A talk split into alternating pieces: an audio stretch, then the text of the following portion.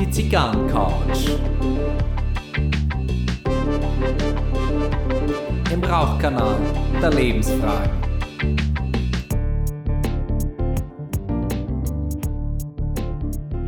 Herzlich willkommen auf der Zigarrencouch zur Folge 62. Mein Name ist Gary Leichenfinger und heute darf ich Sie persönlich via Zoom begrüßen, die Vizepräsidentin der Cigar Rebellion Society. Sie ist eine absolute Expertin. Sie arbeitet bei Kleinlagel.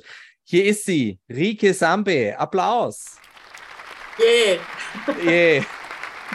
Ein bisschen ja, mehr schön, Begeisterung. Ja, genau. Das ist hier so. Ne, du weißt, um die Uhrzeit voll wach. Ich habe schon fünf Kaffee drin, alles gut.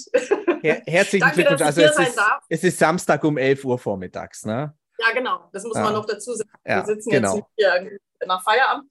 Nee, schön, dass ich bei dir sein darf. Auch mal mich ein bisschen auf der Couch, Couch rumfläzen. Finde ich auch schön. Ja, lass uns loslegen. Ja, wir, wir hatten ja so, so ein bisschen äh, schon, schon Vorkontakt und ich habe gemerkt, äh, du, ähm, äh, du, du, du scheust dich da ja jetzt nicht äh, bei, bei mir im Podcast zu sein und so, weil du, du bist ja durchaus eine Podestelfe. Ne? Also ich wollte nicht Rampensau sagen. Ne? Podestelfe ist schön. Ja, na, das, ähm, also ich, ich kann das schon, aber ähm, es wissen ja auch viele, ich bin, ja nicht alleine bei der Firma Kleinlagel unterwegs und mhm. äh, mein Kollege ist ja auch mein Lebensgefährte, das ist eigentlich bei uns die Rampensau. Also ich bin da eigentlich immer eher so ein bisschen zurückhaltender, weil mhm. es liegt vielleicht an meiner Herkunft. Ich bin waschechte Ostfriesin und den Norddeutschen sagt man ja auch eher, dass sie so ein bisschen, ein bisschen zurückhaltender sind. Wenn man sie dann mal hat, ist gut. Also ich bin eigentlich nicht die, die immer so vor jede Kamera springt oder in jedem mhm. Podcast. Ähm, aber wenn ich die Möglichkeit habe, jetzt hier mit so netten Leuten zu plaudern, dann mache ich das natürlich gerne. Ja, dann fühle ich mich ja nochmal mehr geehrt und sag gleich zu Beginn der Folge herzlichen Dank. Und ähm, ja, äh, du, du weißt, du kennst ein bisschen die Spürregeln äh, hier auf der Couch. Äh, wir, wir fangen ja immer an, mit welcher Zigarre bist du da, was hast du für ein Getränk, außer dem fünften Kaffee. Ähm, ja, ich bin jetzt gerade, ich sortiere hier, wenn es ein bisschen raschelt, dann liegt es daran, dass ich äh, meine Zigarre noch in der Kiste habe. Ich hole sie gerade raus. Ähm, ich habe ja äh, nicht, ne, it's, it's, all about details. Ich habe ja schon ein bisschen reingehört auch und ich habe ja zwischendurch, ähm, höre ich deine Podcast ganz gerne mal beim Autofahren. Mhm. Ähm, Christoph-Zigarren sind bei dir immer wieder Thema, habe ich festgestellt. Ja in, schön, in, letzter Zeit, in letzter Zeit ein bisschen mehr, äh, weil ich tatsächlich ja? auf diese Vengeance wirklich angesprungen ich bin. Gemerkt, ja. genau, das ist auch eine mega tolle Zigarre, finde ich. Ähm, die ist ja auch bei uns im Vertrieb bei der Firma Kleinlagel, deshalb freut es mich natürlich. Christoph-Zigarren sind generell, finde ich, ähm, also A, eine unserer bestverkauften Marken und mhm. das auch zu Recht, weil das Preis-Leistungs-Verhältnis natürlich gigantisch ist. Und Wahnsinn, wir haben ja fast, so, also ich will nie sagen keine, weil das gibt es nicht, es ist ein Naturprodukt, aber wir haben eigentlich keine qualitativen Ausfälle, also wie das bei anderen öfter mal vorkommt. Gut, äh, okay. soll jetzt aber keine Werbeveranstaltung für Christoph sein. Ich habe so deshalb. Doch, erwähnt, gerne, gerne. Fühl dich, fühl dich eingeladen, Werbung für eure Qualität zu machen. Ich meine, hinter jeder Qualität steckt Arbeit. Ne? Also das. Ähm, ja. Ja, das ja. darf man äh, nicht unterschätzen, wie viel wirklich Handarbeit da drin steckt. Äh, aber der Grund war folgender. Ich habe, nachdem ich dann eben äh, das mitgekriegt habe, dass ihr öfter Christoph als Thema habt, ich gedacht, ich brauche jetzt heute keine Christoph, weil Aha. das wäre sonst in der Tat auch meine Wahl gewesen, weil eine meiner Lieblingszigarren, die Leute, die mich kennen, wissen das, ist die äh, San Andres von Christoph, weil ich mhm. liebe diese ähm, Mexiko San Andres Tabake, die so eine leichte Süße drin haben. Ähm, heute habe ich mich dann entschieden, was anderes zu rauchen, nämlich eine aus unseren Boutique-Marken, ähm, aus dem Boutique-Marken-Portfolio. Das ist die Castagli und aus der Castagli-Linie die ähm, Villa Castagli. Das ist eine der etwas ähm, neueren Linien von Jeremy. Mhm. Ähm, ist eine Zigarre, sind Zigarren eigentlich alle aus dieser Serie, sind Zigarren, die ich sehr, sehr gerne rauche. Dazu kommt, das ist für mich auch immer noch ein Punkt, dass der, der Mensch, der hinter der Zigarre steht, natürlich auch immer eine Rolle spielt. Ja, Dadurch, sicher, dass wir ja. die Leute auch kennenlernen. Ähm, jemand ist, den ich sehr mag, inzwischen ein guter Freund. Und von daher ist es dann doppelt toll, dass ich auch die Zigarre klasse finde. Was, was, äh, was sind denn das jetzt so für, für Tabake in, in deiner Zigarre, dass ich mich da so, also ich, ich kenne sie nicht vom, vom Namen her, von der Serie her kenne ich es nicht, ist für mich jetzt angenehmes Neuland, aber jetzt ähm, klär mich auf und schlag zwei Fliegen mit einer Klappe, nimm unser Publikum gleich mit.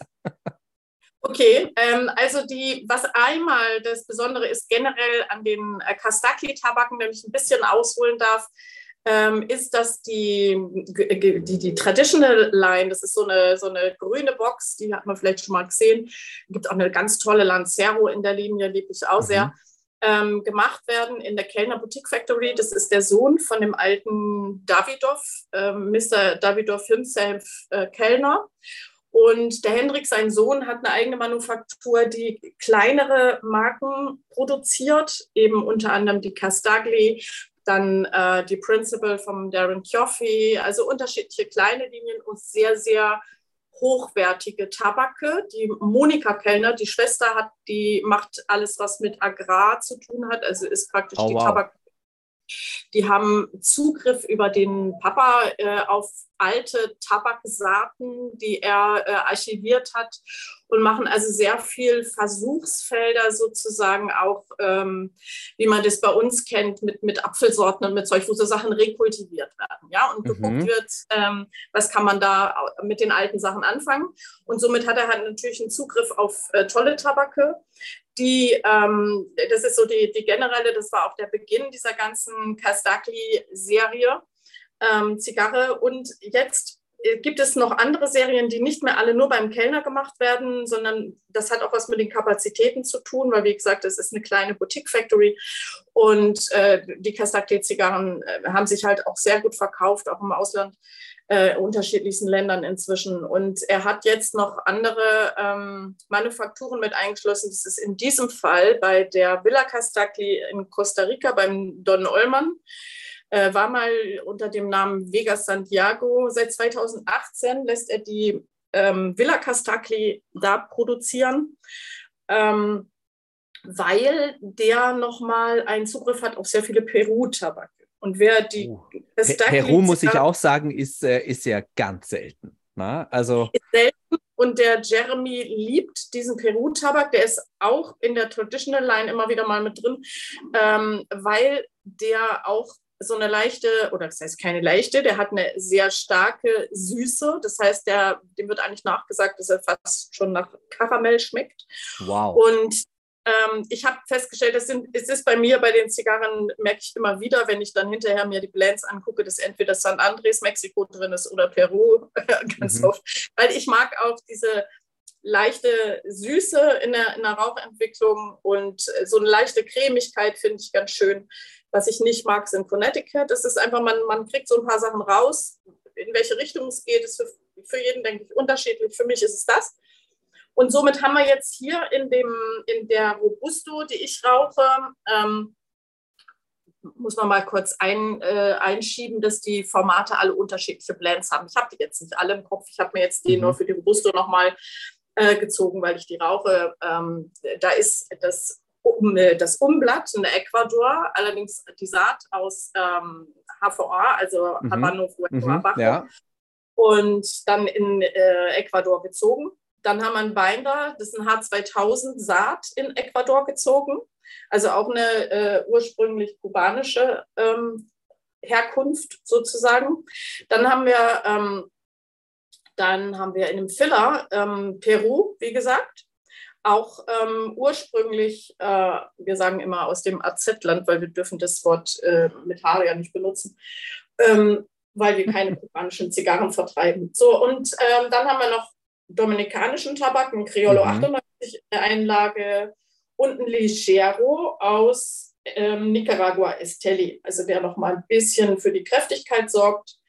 Ähm, insgesamt ist die Zigarre aber jetzt nicht so wahnsinnig kräftig, sondern das ist was, was der Jeremy gerne macht und ich glaube, deshalb brauche ich die Zigarren auch gerne. Ich bin nicht so eine Vertreterin dessen, dass man möglichst viel Double, Triple, ich weiß nicht, was Ligero in der Nein. Zigarre hat. Nein, ich, ich auch und, nicht. Also es, es, es, sie darf einen nicht aus dem Sattel hauen. Ich, ich wüsste auch so. nicht, warum. Na, also, nee, genau. Also mich ja. erinnert das immer ein bisschen an diesen, an diesen Wahnsinn, den es beim Essen mal gegeben hat vor ein paar Jahren, ähm, wo alles in Chili, ähm, mit Chili betäubt wurde. Also da ging es ja. immer nur darum, möglichst scharf und welche Schärfestufe kannst du dann vertragen, ähm, finde ich ein bisschen Quatsch, weil das eh nur alles abtötet.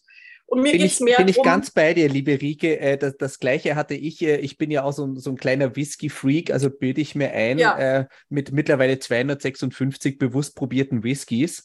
Ähm, da, da, kann man ein bisschen mitreden. Na? Und ja, äh, ja. Was, was auch kam vor ein paar Jahren, alles wurde in Rauch erschossen. Alles, alles. Wirklich alles. Also, also am besten Egal. machst das Flascherl auf und, und es raucht noch raus. Ne? Ja, genau.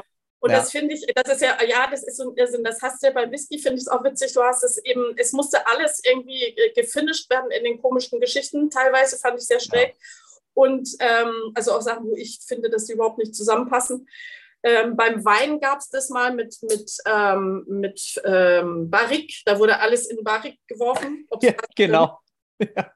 Und äh, bei der Zigarre, wie gesagt, hatten wir es mal eine Weile, da war so Double, Triple, ich weiß nicht was, Ligero, am besten nur noch Ligero. Also wenn der Ligero alleine brennen würde, glaube ich, hätten sie ein pures Ligero hergestellt. Ich mhm. finde es mhm. Quatsch. Und der Jeremy sagt immer, äh, und das ist so ein bisschen auch meins, ähm, nicht die Stärke, sondern eher so eine Vollmundigkeit. Also es muss genau. was passieren, und es muss eine Entwicklung da sein. Das ist für mich auch noch so ein Thema, dass von vorne nach hinten in der Zigarre eine Entwicklung stattfindet und sie nicht von vorne bis hinten gleich schmeckt. Manche mögen das, manche wollen mhm. das, ähm, aber ich rede jetzt von mir, ähm, mein Ding ist das nicht so. Ich möchte einfach, dass ein bisschen was passiert. Mhm. Kann ich absolut verstehen. Äh, möchte ich auch. Das sind dann aber für mich äh, die Zigarren, wo ich die Zeit habe, äh, mich äh, auf den Balkon zu setzen, ganz in Ruhe, wo, wo ich einfach eine Stunde, eineinhalb für mich habe und jetzt sagen kann, okay, jetzt lasse ich mich komplett auf die Zigarre ein. Ich bin jetzt ganz ehrlich, äh, ich, ich mache jetzt praktisch genau das Gegenteil von dem, was du machst, von der Zigarre her. Und du wirst mich jetzt fast wahrscheinlich online erschlagen ich, ich habe tatsächlich von, von Schuster Trüllerie Brasil. Es ist, äh, äh, es ist ein, ein maschinell erstellter Shortfiller. Ähm, ja. Aber ich, ich bin mittlerweile auf den Geschmack eines, eines satten, dunklen Brasil-Deckblattes gekommen. Ähm, die Tabakauswahl finde ich ist nicht verkehrt. Ähm, es ist eine Verlasszigarre für jetzt, für den Podcast, weil ich dann einfach für mich auch weiß, äh, ich, ich habe eine Zigarre, die funktioniert und ich kann mich auf dich konzentrieren und die Zigarre begleitet mich. Na? Ähm, das, das ist so, also ich habe, sag ich mal, so die, die Zigarren, die mich begleiten und Zigarren, auf die ich mich komplett einlasse. Also das tauscht bei mir immer wieder. Na? Ja, aber ja, es, es gibt ja für diese Dinge eine Berechtigung. Also ich finde, ja. ein guter Shortfiller ähm, wenn er gut gemacht ist, hat durchaus eine Berechtigung. Es wurden früher, gerade ich komme ja wie gesagt aus Norddeutschland, da waren wesentlich mehr Shortfiller äh, im, mhm. im, Umlauf wie Longfiller. Das kam ja erst viel, viel später. Und auch heute noch gibt es einen riesen Unterschied zwischen Nord- und Süddeutschland, was äh, Short- und Longfiller angeht. Mhm. Und äh, gerade sowas wie die Brasil Trüllerie von der Firma Schuster ist, äh, ist ein Klassiker. Ja, mhm. also ähm, so, also ich, ich das muss man auch immer ein bisschen sehen, dass es gibt ja auch preisgünstige Zigarren, die durchaus gut sind, mhm. die qualitativ gut sind und die auch ihre Berechtigung haben, weil nicht jeder äh, möchte, wenn er eine Zigarre raucht und vielleicht, wie du auch sagst, sich jetzt nicht so auf die Zigarre konzentriert, äh, in dem, für, für das, was er gerade macht, wenn es draußen beim Rasenmähen ist oder sowas, mhm. ähm, möchte eine teure Zigarre rauchen. Ähm, ich finde, ich finde, es gibt, und das ist ja das Schöne auf dem Zigarrenmarkt, wir haben das bei uns im Portfolio ja auch. Also wir haben Zigarren von Medium Filler, vom, wir haben ja auch noch alte Short Filler, die Firma mhm. Kleinlage ja auch noch eine alte deutsche ähm, Short Filler Familie sozusagen im Ursprung. Und ähm, von daher finde ich, das ist ja das Schöne, dass wir diese, dass wir diese Vielfalt am Markt haben, dass wir diese Dinge alle bedienen können. Ja. Ja bis hin zu Zigarren für 2500 Euro das Stück. Gen genau, es, es, ist, es ist einfach, es ist alles dabei. Und äh, wo, ich, wo ich auch noch absolut mitgehe, ist, wenn du, wenn du sagst, ähm, es geht nicht um Stärke, sondern es geht um aromatischen Umfang. Das ist nämlich nicht das Gleiche. Na? Das hat Nein. man hier in dem Podcast schon ein, zwei Mal und ähm, ganz kurzer Einwurf, ähm, wo dieser Umfang voll da ist ähm, und die Stärke äh, nicht das Entscheidende, obwohl das Ding mit knapp 68 Prozent aus dem Fassal direkt in die Flasche kommt, ist der Garrison Brothers. Das muss man sich ja mal vorstellen. Man kann mit knapp 68 Prozent pur trinken. Mhm. Natürlich merkt man da den Alkohol, aber was der ja, einfach eine Aromenfracht schiebt, ähm, ja. Ja. und genau darum geht ne? ähm, es. Es geht um den, um den Radius des Ganzen und nicht um die Spitze, die eindimensional stark ist. Ja? Genau. genau. Und dann äh, da äh, sind wir, da habe ich vielleicht manchmal auch so ein bisschen den Vorteil, wenn ich, ich habe das schon gehabt in irgendwelchen Zigarren-Launches, dass dann die Jungs da saßen und man hat schon an der Gesichtsfarbe gesehen, dass eigentlich die Zigarre zu stark wird. Ja, so leichte mhm. Schweißausbrüche, grün und gelbe Gesichtsfarbe, ähm, wo ich dann, wo ich dann äh, vielleicht doch noch manchmal den Vorteil habe, wenn ich dann sage, ach, ne, ich lege die jetzt weg mhm. wird mir das mhm. vielleicht eher verziehen. Wobei wir jetzt wieder bei dem Frauenthema sind. jetzt also doch, ne? Komme ich drauf.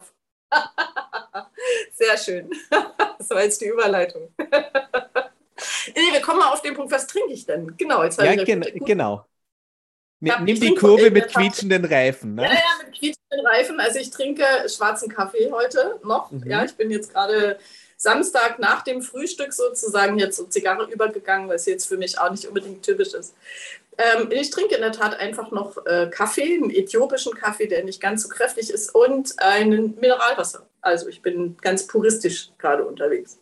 Ja, wunderbar. Äh, kann man machen. Ich, ich habe mir vorhin auch überlegt, äh, mache ich mir jetzt noch ähm, einen Julius Meinl, ähm, ist ja mein Lieblingscafé aus Wien. Äh, und dann dachte ich mir, naja, ähm, Gary, pass mal auf, äh, hast deinen Sport heute schon gemacht, äh, nicht, dass du jetzt noch zum Zittern anfängst. Also, was mache ich, um nicht zu zittern? Ich trinke Alkohol. Ich trinke einen, ich trinke einen Sazerac Rye Whisky und das ist ähm, der Sazerac ist äh, ein ursprünglicher New Orleans Roggen Whisky.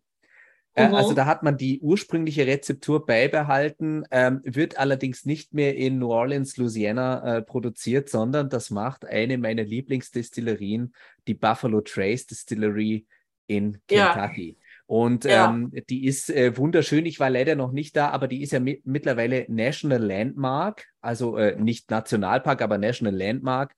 Äh, das heißt, das ist wirklich ein ähm, äh, historisch geschützter Spot, weil diese Brennerei so alt ist und die wissen da wirklich, was sie tun. Und äh, der Sazerac, also das ist wirklich etwas ganz Klassisches. Ja. Super. Ja, ich finde auch äh, so das ganze Bourbon-Thema auch interessant. Ne? Mhm. Ne?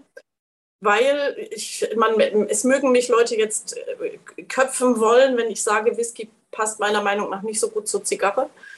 Ähm, nicht, ich bin da eher, eher im Bourbon.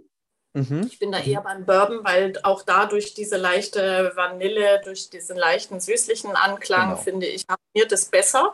Ähm, es muss nicht immer stimmen, man kann auch mal völlig schräges Zeug machen. Ich habe das bei den, bei, äh, bei den Habanos Days mit äh, Jürgen Deibel, der ja eine absolute Koryphäe ist, was Spirituosen betrifft. Der macht ja immer die Spirituosenseminare da. Der hat auch schon mal einen Oktomord zur Zigarre ähm, gereicht. Mhm. Im Seminar war mhm. Also man muss immer gucken, an welcher Stelle der Zigarre. Mhm. Und ähm, da sind wir auch wieder, wir machen ja öfter auch Tastings. Ähm, finde da auch den Unterschied, ob du im ersten, zweiten oder dritten Drittel bist, zum Beispiel bei der Zigarre, kannst das, du Unterschied. Das hat mir der Thomas einmal gesagt, hat er mir über. Instagram mhm. geschrieben, das habe ich ausprobiert. Genau. Also man darf gerne zu einer Zigarre auch ein gewisses Whisky-Menü bereiten. Ja. Richtig, genau. Und dann ist es nämlich auch wieder ein Unterschied, ob du jetzt ein Space Side hast, Lowland oder so, oder ob du dann wirklich mal irgendwann so ein Octomore da reinknallst. Oder was wir da auch schon gemacht haben, zum Beispiel völlig, völlig strange ist Aquavit. Mhm. Aber ein Alter. Und das war interessant. Also ich hätte, ich wäre im Traum nicht drauf gekommen und ich hätte gesagt, nee, geht gar nicht. Also allein von der, von der Vorstellung hätte ich gesagt, geht nicht. Mhm. Aber ich muss sagen, ich bin inzwischen so, dass ich äh, sage, äh, geht nicht, gibt's nicht, muss jeder rausfinden. Und ja, wer, wer mich so ein bisschen kennt, weiß auch, ich bin immer so eine Kämpferin gegen jegliche Dogmen. Also ich, äh, ich hasse nichts mehr, wie zu sagen, das muss man jetzt so und so machen. Ja, das, Peke, das ist genau der Grund, warum du hier Gästin auf der Couch bist, weil äh, erlaubt ist, was schmeckt. Ja. Richtig. Und ähm, jetzt, wo du das sagst mit dem Aquavit, jetzt verrate ich doch mein Geheimnis, weil ich, ich schreibe ja auch Tastingberichte für Zechbauer in München. Mhm. Und ähm, ich genieße durchaus einen, also einen Scotch auch einmal zu, zu einer Zigarre. Meistens ist es Bourbon, weil mir der besser schmeckt, aber der Rye Whisky ist noch einmal was anderes, aber der hat auch ja. dieses Vanillige von der amerikanischen Weißeiche. Genau. Das ist für mich der Genuss wenn ich die Arbeit eines Tastings habe, weißt du, was ich zu einer Zigarre trinke? Einen Pastis. Was? Ja, das ist auch sehr verrückt. der, ja, der, Pastis, Pastis der Pastis ist einfach so kontrastbildend zu dem, ja. was eine Zigarre in ihrer Grundeigenschaft bietet, dass da das Tasting besser funktioniert. Ja, ja, ja. und es gibt ja auch so Dinge, die dann einfach auch die Geschmacksnerven wieder so ein bisschen äh, bereinigen. Mhm. Äh, macht für mich durchaus Sinn. Ich trinke zum Beispiel ganz oft, wenn wir, wenn wir ähm, diese Online-Geschichten gemacht haben, bin ich auch gerne bei Milch oder sowas, ja, weil das mhm. auch neutralisierend ist. Also man, ich, man muss das alles ausprobieren. Wir haben Tastings gemacht mit Tee, mit, äh, mit verschiedenen Colas, mit mit Eiscreme und sogar mit Bratwurst. Also wir haben äh, das verrückteste Zeug gemacht und ich finde, man muss einfach mal ähm, den Mut haben, auch zu sagen, wir machen mal so völliges Gaga-Kram-Zeug. Ja? ja, genau. Ähm, weil mir macht es auch ein bisschen Spaß, so, so manchmal bin ich etwas provokant, auch diese Dogmen so ein bisschen hochzunehmen. Ähm, Gerade wenn es um Aromenbeschreibungen geht, der, mhm. ich, ich, also ich sage mal so Grapefruit Norddamm oder so, äh, Hauptbahnhof West, ich weiß es nicht. Also manchmal bin ich etwas irritiert ähm, über Geschmacksbeschreibungen. So. Ja, also ich, ich, ich stelle ja selber fest, also äh, wenn, wenn ich dann sowas, so, so einen Tastingbericht schreibe, ähm, manchmal finde ich mich selber dabei langweilig, weil ich doch immer wieder ähnliche Wörter benutze. Na? Ja. Letztendlich ja. ist aber eine Zigarre eine Zigarre. Also es, es, ja. es, wird jetzt, es wird jetzt nicht etwas völlig anderes sein, sondern man hat, ja. man hat, also jetzt sage ich mal von, von, ähm, von den Südstaaten der USA bis Peru runter, ähm, mhm. deck, decken all diese Zigarren immer ein Grundspektrum ab, weil eine Tabakpflanze ist eine Tabakpflanze ist eine Tabakpflanze. So, und in, das Rad neu erfinden, das ist so. Richtig. So, mhm. das, das, heißt, äh, die, die Frage ist tatsächlich immer, ist, äh, da, da fängt es schon an. Ich, ich habe dann für mich mal das Wort Textur gefunden. Mhm. Ist der Rauch ja. in, der, in der Textur vom Empfinden, ja. ist er dünn oder ist er eher ein bisschen dicker und cremig? So. Ja. Viel mehr gibt es dabei nicht. Ich meine, nee, was, soll, ja was soll er denn sonst sein? Flüssig wird es nicht. Ne? Flüssig wird es nicht und, und gasförmig kommt hin. Also ich fand, Jürgen Deigel hat es zum Whisky mal sehr schön gesagt ähm, wenn man die Farbe beschreibt, man gesagt hat, welche Farbe könnte es sein? Und es war so Stille im Raum, weil alle gedacht haben, weil jetzt muss jetzt was ganz Anspruchsvolles kommen. Mhm. Und ähm, dann sagt er Bernsteinfarben. Ja, und da musste ich lachen. Da musste ich so lachen, weil äh, ja, es ist helles Bernstein, dunkles beim Bernsteinfarben ist immer richtig. Und so ähnlich ist es da auch. Also es gibt natürlich in der, du musst natürlich eine, eine Zigarre in einer gewissen Weise beschreiben. Ich habe ja vorhin auch gesagt, äh, ja. St. Andres Süße oder Peru Süße. Genau. Ähm, natürlich hast du Charakteristika, die die Tabakpflanze mitbringt. Dann hängt es noch davon ab, ist Richtig. sie auf dem Vulkanboden. Äh, das Gleiche hast du ja beim Wein. Also, ne, ob genau. du einen Mosel hast, äh, einen Riesling hast, der an der Mosel wächst oder sonst wo, macht einen Unterschied, ob der mineralisch ist oder nicht mineralisch ist. Ja, und ähm, dann äh, ist natürlich die Frage, ähm, wie, wie ist der ausgebaut, in, äh, was für ein Hybrid-Tabak ist das und, und, und, da gibt es äh, äh, Seco, Volado, Ligero. So, und dann hast du natürlich eine, eine, Grundcharakteristik in dem Tabak, die du natürlich beschreiben kannst. Du hast, kannst auch bei einem Maduro ähm, hast du andere Nuancen. So, Richtig. und das ist für mich, das ist für mich das, was man ähm, grundlegend beschreiben kann. Genau. Und jetzt kommt aber der Sprung in die Sensorik und die ist eben immer objektiv. So, das heißt, wenn ich dann ähm, auch ein Beispiel aus dem, aus dem Wein. Ich habe das mit Maurice Schimpf, der, hat, der war damals der Ambassador für die Sopexa in Frankreich, für französischen Landwein. Und ich so als alte Ostfriesin, die ja nun nicht unbedingt aus dem Genussmitteluniversum äh, kommt in Ostfriesland, ähm, hatte mich mit Wein damals anfänglich beschäftigt, später und war dann noch so sehr ehrfürchtig ob dieser Beschreibungen, ja, und der Weinfachleute. Und ähm, ich bin heute noch dem Ori Schimpf dankbar, dass der diesen Knoten für mich so gelöst hat, weil der hat in einem äh, in einem äh, Seminar, in einem Sensorikseminar, wurde dann auch gefragt, ja, so, wonach schmeckt er denn? Lalala, dann ging es darum, auch alle wieder ganz viel wichtiges Zeug und ich saß vor meinem leeren Blatt und habe gedacht, na, was schreibe ich jetzt dahin? Ich habe keine Ahnung. Mhm. Und habe gedacht, also man setzt sich ja dann so unter Druck und denkt so, oh Gott, was muss ich jetzt da hinschreiben? Mein mhm. Gottes so, und dann sagt er irgendwann in, der, in, in seiner Beschreibung, wenn jemand sagt, der Wein schmeckt wie die Handtasche der Oma, ja, dann ist das nicht falsch.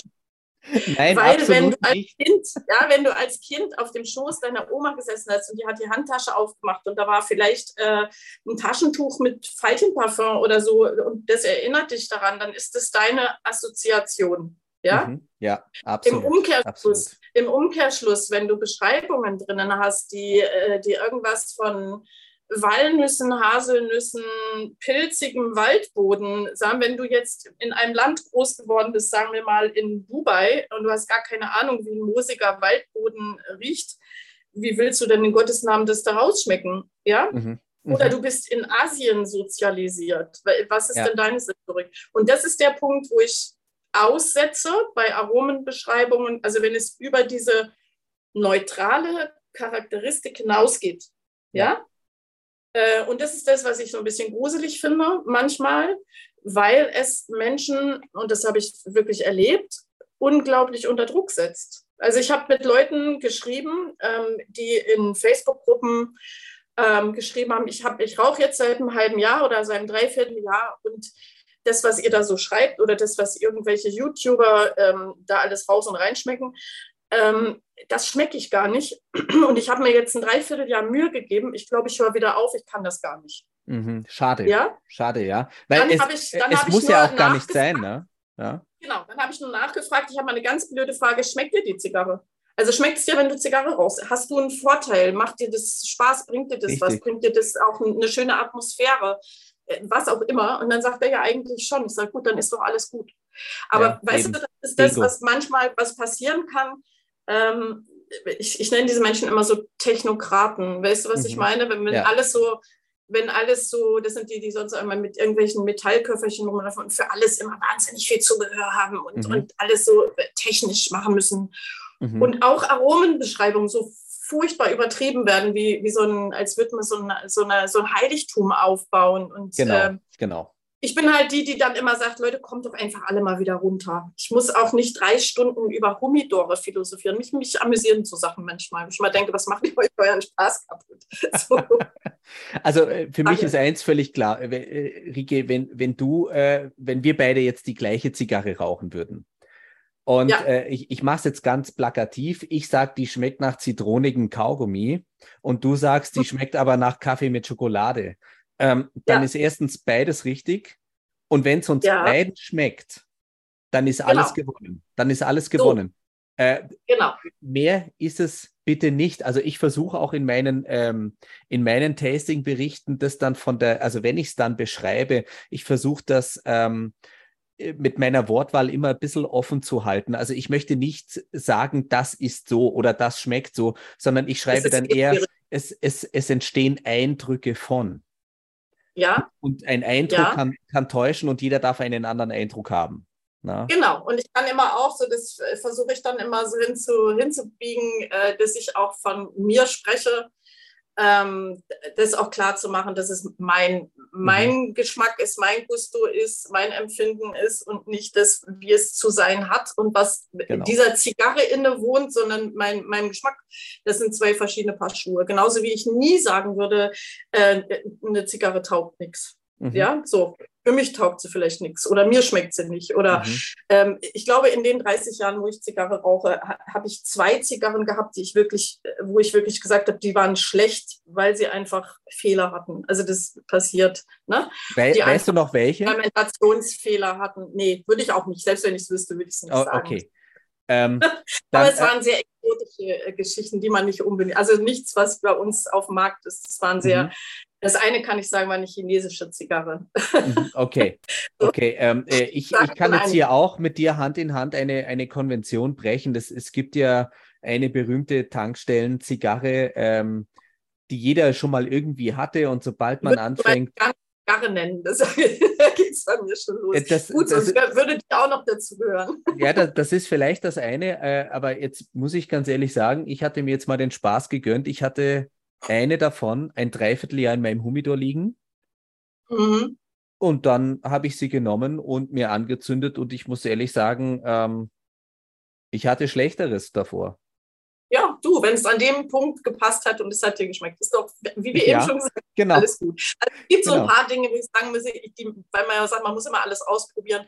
Nee, alles muss Nein, ich nicht nicht, nicht alles. Aber doch alles gut. Es gibt ja, äh, du, es ist äh, die, diese Zigarre, von der wir reden, ohne Namen zu nennen, also der, dessen Name man nicht ausspricht, die Voldemort-Zigarre, äh, die hat ja scheinbar eine Berechtigung, sonst würde sie ja nicht so viel verkauft werden. Also es Richtig. muss ja Leute geben, denen es schmeckt und, und von daher. Ähm, aber was, was ich dann so, so krass finde zu den Dogmen, ne, da, da fragen mich dann manche wirklich, was, das hast du getan, hat dich da nicht gewürgt? Wo ich mir denke, jetzt bitte packt's ja mal wieder ein. Also.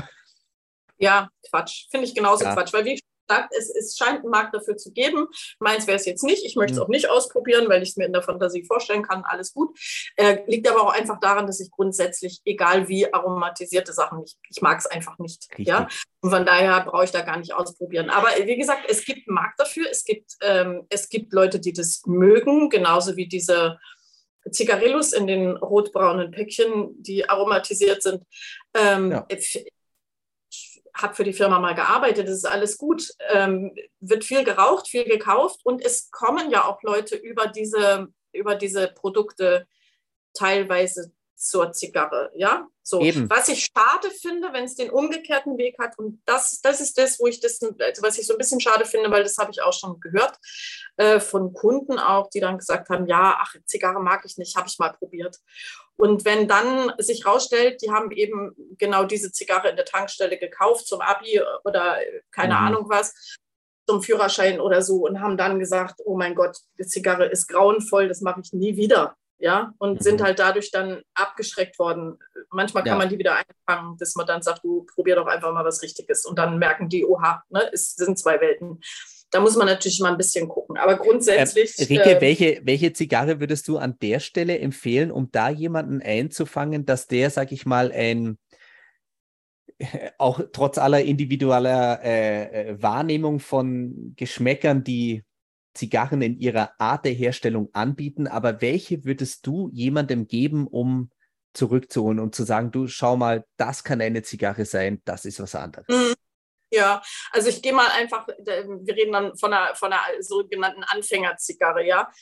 Ähm, das hängt natürlich auch mal ein bisschen davon ab, ähm, was für Vorlieben jemand hat. Da muss man, also ich frage da immer auch ein bisschen nach, mhm. ja, sowas, was man sonst, äh, ob derjenige Zigarettenraucher ist, was auch immer.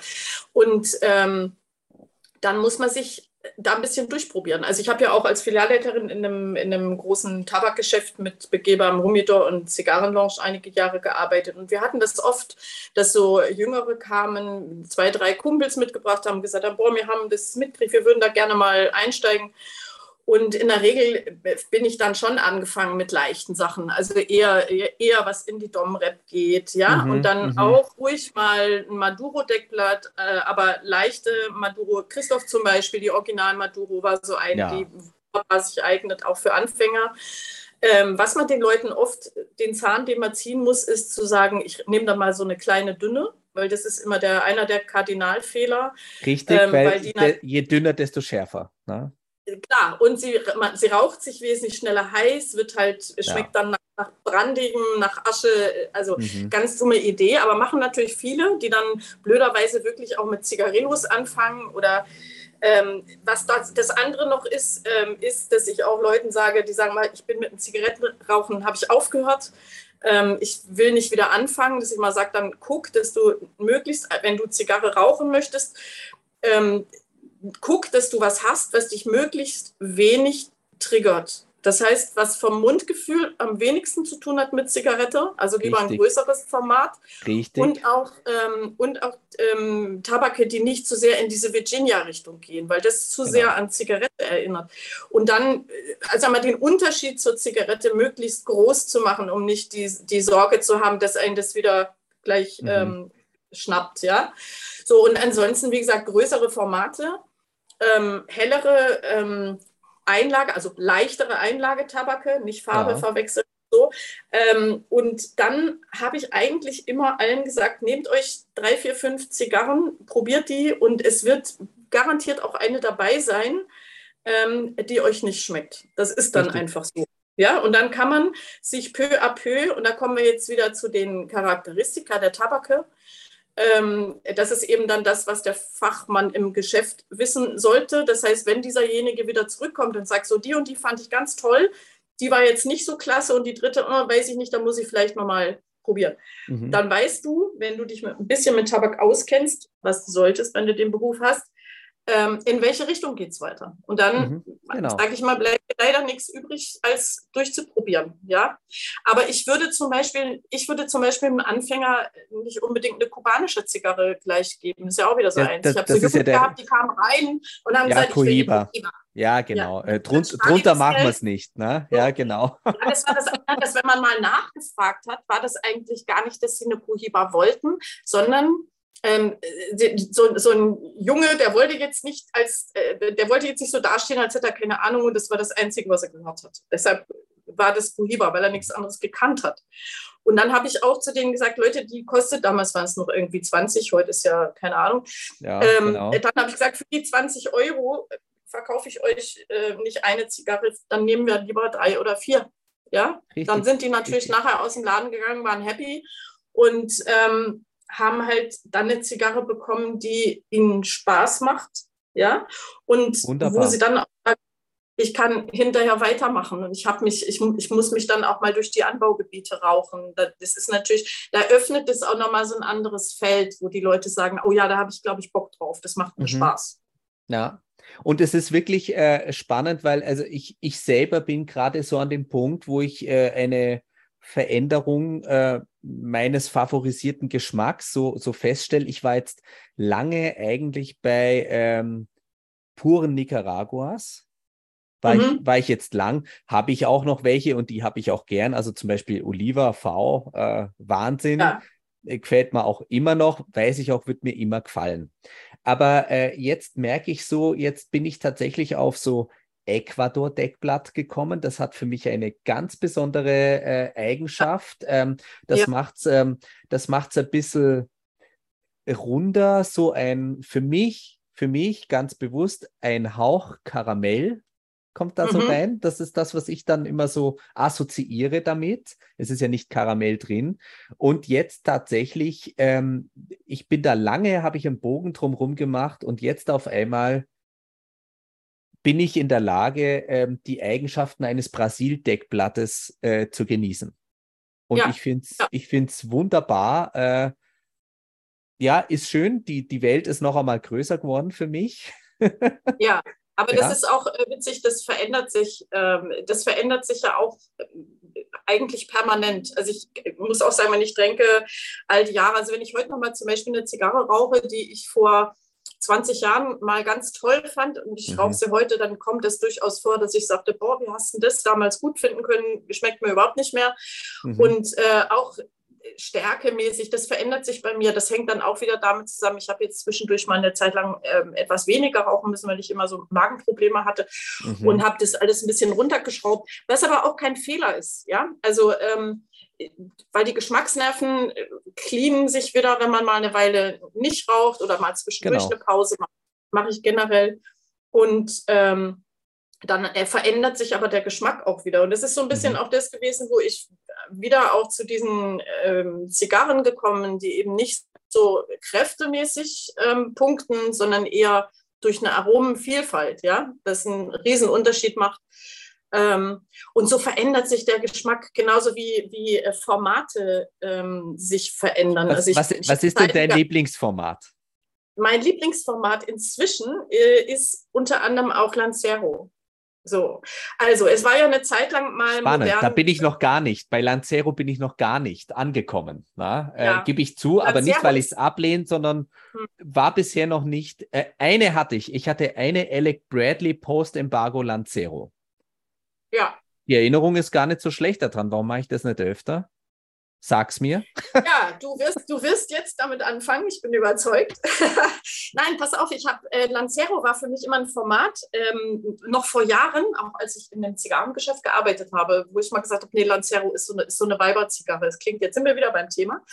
Ähm, aber es war für mich immer eher so ein, so, ich dachte, ach, nee, ne, so, weiß ich nicht. Mhm. Und äh, hat mich nicht angemacht. Ich, das ging so bei Robusto aufwärts. Ne? Und wir hatten mhm. ja das mhm. neulich Gespräch mit dem 70 mal 7 oder so. Ich gesagt habe, da musst du dann noch das Batteriefach einbauen. Du wolltest diesen Satz hören, hier hast du ihn. Ich, ich, ich wollte ich wollt ihn hören. Herzlichen Dank. Also ich, ich, bin jetzt fertig, jetzt hört ihr nur noch die Rieke. Ne?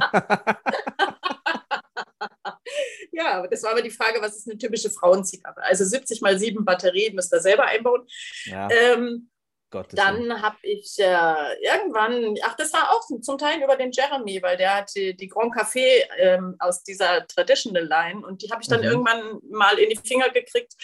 Und ähm, ich muss dazu sagen, ich bin immer jemand, der normalerweise, wenn ich nicht so viel reden muss wie jetzt, jemand, der recht schnell raucht und da ist ein Lancero natürlich völlig kontraproduktiv. Ja, und ähm, dann war ich mit Jeremy unterwegs und er sagte, so, jetzt raus hier mal die Grand Café. Und ich muss sagen, das war für mich eine Offenbarung, weil ähm, Lancero musst du dir erarbeiten. Also du musst, Lancero musst du dich kon drauf konzentrieren. Da kannst du nicht viel, ähm, also jetzt so eine Situation würde ich keine Lancero rauchen weil man natürlich unfassbar aufpassen muss, dass sie nicht zu heiß raucht. Man muss sich darauf konzentrieren.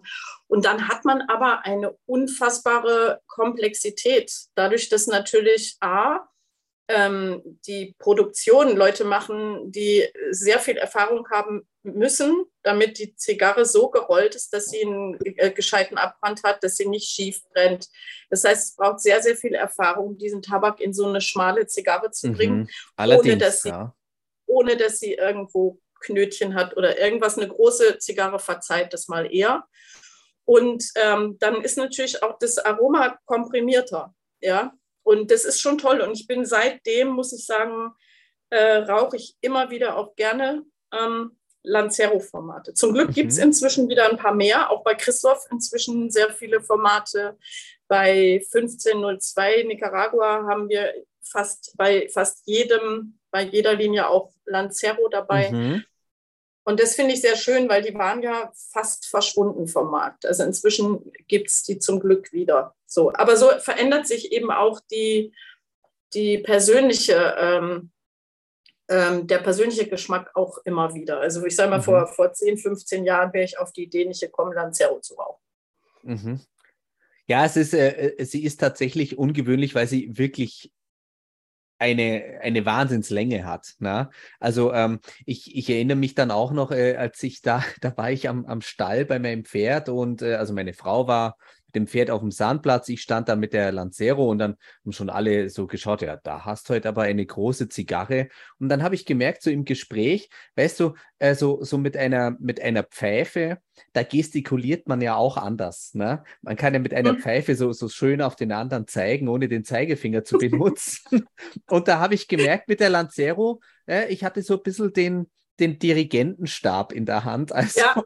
also das ist, ist vielleicht äh, für, für das ein oder andere Setting, äh, kann man an der Stelle eine Lancero empfehlen.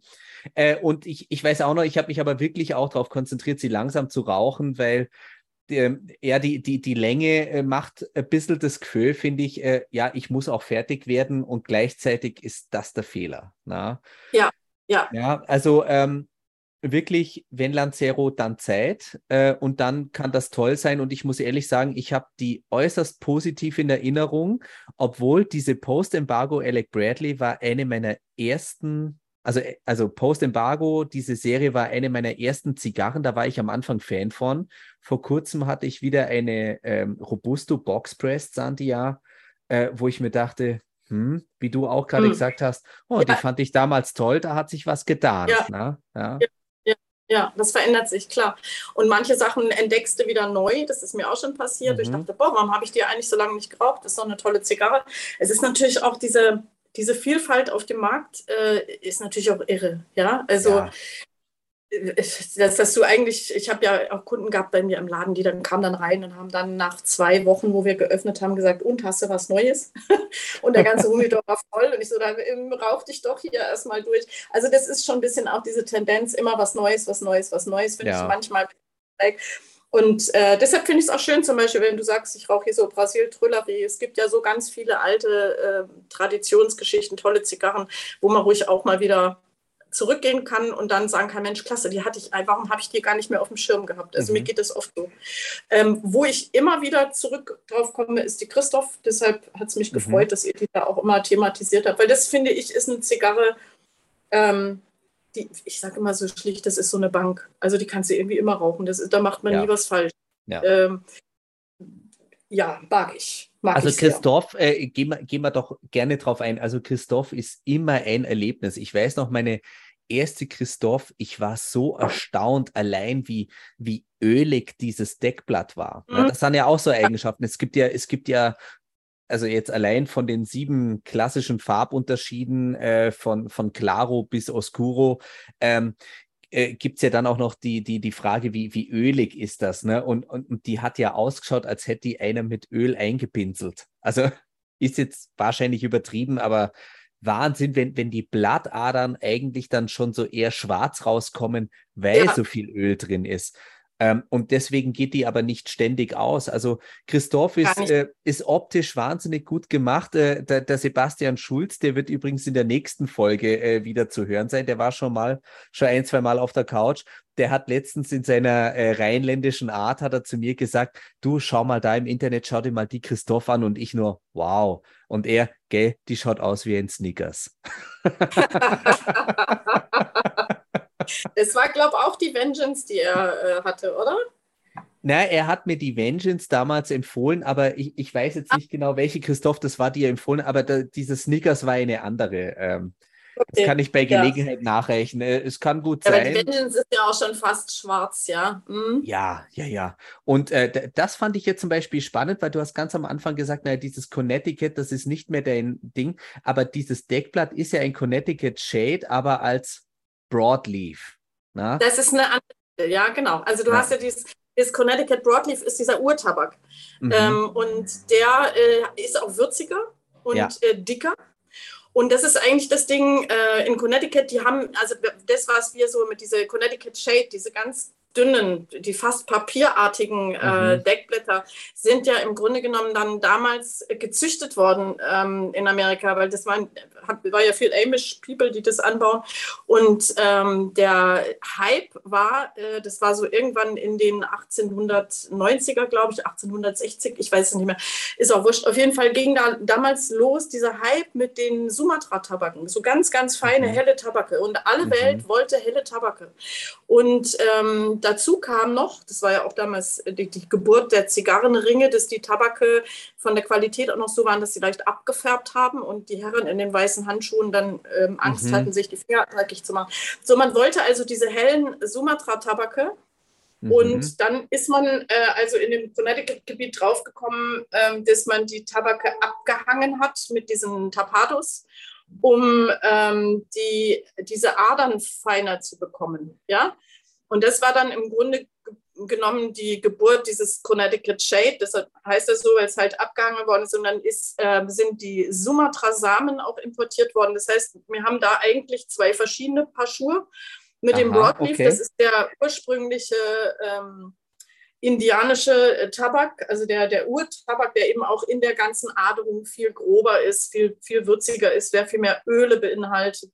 Und der Connecticut Shade ist eben so ein ganz, ganz leichter, heller, der kaum Adern hat, dadurch natürlich auch nicht so viele Öle und dadurch wird er so papierig. Richtig, und ja. das ist das, was nicht so mein Geschmack ist, weil der kriegt halt immer so leichte Bitternoten Genau, äh, manchmal genau. leichte Pfeffernoten, aber was mir überhaupt nicht, äh, also was nicht mein Geschmack ist. Und das war witzig, weil ich habe dann immer gedacht, so warum mag ich diese Zigarre nicht, bis ich dann draufgekommen bin, aha, es ist immer, es wiederholt sich bei mir immer wieder dieses Connecticut-Ding. Ja, es ja, ist eher genau. wie, genauso wie das bei mir umgekehrt war mit dem San Andres. Das, wenn ich, und ich mache das oft, dass ich eine Zigarre rauche, ohne mir vorher den Blend anzugucken. Mhm. Das mache ich dann im, im Hinterher und dann äh, stellst du plötzlich so Sachen fest. Ja, so, mhm. ah, mag ich, mhm. du, aha, schon wieder Connecticut. Und das sind diese leichten Bitternoten, ähm, die, die da drin sind. Viele Leute mögen das. Connecticut ist eins der meistverkauften ähm, Zigarren. Ja. Ähm, Deckblätter, ja. ja es, es, gibt ähm, ja auch diese, diesen, diesen Einstieg, je heller eine Zigarre, desto leichter ist sie, weil äh, ja, auch, auch äh, Klischee über Zigarre, äh, ja. pass auf, äh, von, von deiner ersten Zigarre muss zum Schasen und äh, dann schmeckt es oder schmeckt es nicht. Genau. und ähm, genau. was, äh, was, also ich meine, wie gesagt, die, die Geschmäcker sind da offen, aber mir, mir geht es da äh, ähnlich wie dir. Bitterkeit ist das eine, dass, ähm, wenn, wenn ich das noch, sage ich mal, mir äh, in, in so eine Kaffeebohnenbitterkeit erklären kann, mhm. ist das nett. Aber mhm. ähm, das ist jetzt für mich ganz persönlich, wenn diese Bitterkeit so trocken wird. Mhm da genau. merke ich, und, und das habe ich auch ganz oft bei diesen hellen Connecticut Shades, ähm, ich, ich sage dann immer ganz ehrlich, äh, so, so, so nach der halben Zigarre, wenn ich dann wieder die Erfahrung mache, äh, sage ich ja, Mist, Trockengosch-Alarm. Ne? ja, aber da gebe ich, dir, gebe ich dir voll recht. Ich glaube, da sind wir sehr auf einer Linie. Äh, und das ist aber wieder, weißt du, da kommt man wieder zurück, dass man denkt, es gibt für alles, gibt es ähm, gibt es einen Markt, wenn, wenn es sich verkauft und die Leute mögen, das ist alles gut. Mhm. Und das Schöne ist ja, dass wir ähm, gerade in dem Non-Kuba-Bereich, der sich ja nun in den letzten äh, 15, 20 Jahren äh, die Qualität zum Glück so toll geworden ist, nachdem sich das Ganze politisch auch in den Ländern beruhigt hat und die mhm. nicht immer wieder von vorne anfangen mussten, haben wir inzwischen ja Qualitäten, die schreiben sich von. Und es ja. ist so eine, ähm, so eine Vielfalt, die ja nicht aufhört. Also du wirst ja. immer wieder auch, auch wenn es immer die gleichen Pflanzen sind, aber dadurch, dass sie auf den unterschiedlichen Böden anders wachsen, unterschiedliche Lichtverhältnisse, die Fermentation eine andere ist. Hier ist zum Beispiel auch interessant, fällt mir gerade noch ein bei der, bei der Villa ähm, Castagli, dass die, ähm, der Don Ullmann hat so ein Verfahren, das heißt Mejorado. Da werden mhm. also die Tabake, die er einkauft, nochmal für vier Monate, also die fertig fermentierten Tabake, die werden ja irgendwo gekauft, die fermentiert er nochmal für vier Monate nach. Das heißt, dadurch Aha. wird auch nochmal wieder ähm, geschmacksverändert. So, das heißt, das ist ja eine Klaviatur, auf der du da spielst, die unendlich, unendlich ist Richtig. an Kombinationen. Ja? ja? Und das ist im Grunde genommen auch das Schöne in, in meinem Beruf, den ich mir ja irgendwann erwählt habe. Ich war ja mal Therapeutin, kann ich ja hier mal so anmerken. Ja, auch das haben wir gemeinsam. Ich bin auch Therapeut. Ja. Eben. Ist ja auch schön, mal auf deiner Couch rumzugammeln. ähm, ähm, das ist das Schöne, dass, das, ähm, dass du im Grunde genommen nie an so einem Punkt bist, wo du fertig bist. Richtig. Ja? Richtig. Und da wird es mit Sicherheit, wird das ein oder andere in dieser ganzen Szenerie geben, wo man sich vielleicht auch einig ist, also das, was sie jetzt da machen, ist absolut bescheuert. Na? Ja. Ähm, aber, aber klar, ähm, da wird viel ausprobiert und nicht alles, was ausprobiert wird, ist automatisch ein Gelinger. Ähm, aber ja. es, es, es ist doch, wir können doch eigentlich allen Herstellern, egal ob Wein, Whisky, äh, sämtliche Spirituosen, Tabak, äh, können wir doch dankbar sein, dass die das in die Hand nehmen für uns und ausprobieren mhm. und wir dürfen wählen, was für uns taugt und was nicht. Ne? Also zum Beispiel in den USA, da haben wir jetzt, ähm, ist jetzt auch schon wieder mittlerweile der, die Geschichte ein paar Jahre alt, äh, habe doch da äh, ein paar Jüngere eine Brennerei aufgemacht und naja, die, die bespülen halt ihren Whisky im Lagerraum äh, mit Heavy Metal Musik. Ja, super. Weil, ja, weil, weil sie, Klasse was auch immer sie sich davon versprechen. Und ich sage mal so, und wenn es bloß bewirkt, dass diejenigen, die den herstellen, sich bei der Arbeit wohlfühlen und sich das ihres Handwerks sicher sind, genau. Ähm, dann genau. ist schon, dann ist schon gewonnen. Also ich glaube jetzt ja. nicht, dass äh, die, die Double Bass bei einem Heavy Metal Song am Schlagzeug, dass ich die jetzt schmecken werde. Äh, mit Sicherheit nicht, aber ähm, Schwingungen gerät oder so, wer weiß, genau, wer weiß. Genau. Aber, ja, ja aber du hast recht du hast recht, wenn es irgendwelche Auswirkungen hat und sei es nachher nur im Empfinden dessen, der das ähm, konsumiert und sich da auch wieder reinversetzt und mhm. sich da zu Hause fühlt, ist doch alles gut. Also ja. ich bin ja, ne, wir hatten es mit den Dogmen, also ich finde, es, es ist wichtig, Sachen auszuprobieren mhm. ähm, und es gibt für, für, für alles unterschiedliche Geschmäcker, unterschiedliche Sozialisation. Ich meine, was Menschen in Asien manchmal essen, da frage ich mich auch, aber die finden das ganz toll. Und mhm. ähm, auch da wird mich wieder jemand köpfen. Ich bin ein absoluter Freund von Lafroig. Das war der erste Whisky, den ich getrunken habe. Mhm. Ähm, mhm. eigentlich, eigentlich, weil mich jemand veräppeln wollte, weil die damals, da war ich so 19 oder so, gesagt hat, Aha. oh, hier, der schenkt mir mal einen Whisky ein, wahrscheinlich, also eigentlich mit der Intention, dass ich mich dann schüttel und das ganz gruselig finde. Und äh, ich fand es aber geil, da waren die alle ja. ganz enttäuscht. Super. Und dann, wurde, dann gab es irgendwann von Lafroig ähm, den Sherry Cask. Ja. Und da hat es mich geschüttelt. So, ich weiß, ja. dass den viele total lieben und richtig geil finden. Und dann habe ich gedacht, warum muss man Lafroig in Sherry fast tun? Das passt für mich so Nein, null zusammen. Muss man nicht. So, ja. und aber, aber, wie du schon sagst, man muss diese Sachen ausprobieren. Ähm, ist, und, und, da gibt es ja auch Leute, die das lieben, alles gut. Ähm, aber man muss Sachen ausprobieren und man muss auch verrücktes Zeug ausprobieren, um Richtig. hinterher vielleicht festzustellen, das war nichts. Ja, weil sonst genau. kommen wir ja nicht weiter. Gilt für genau. alle Lebenslagen, nur für Zigarren.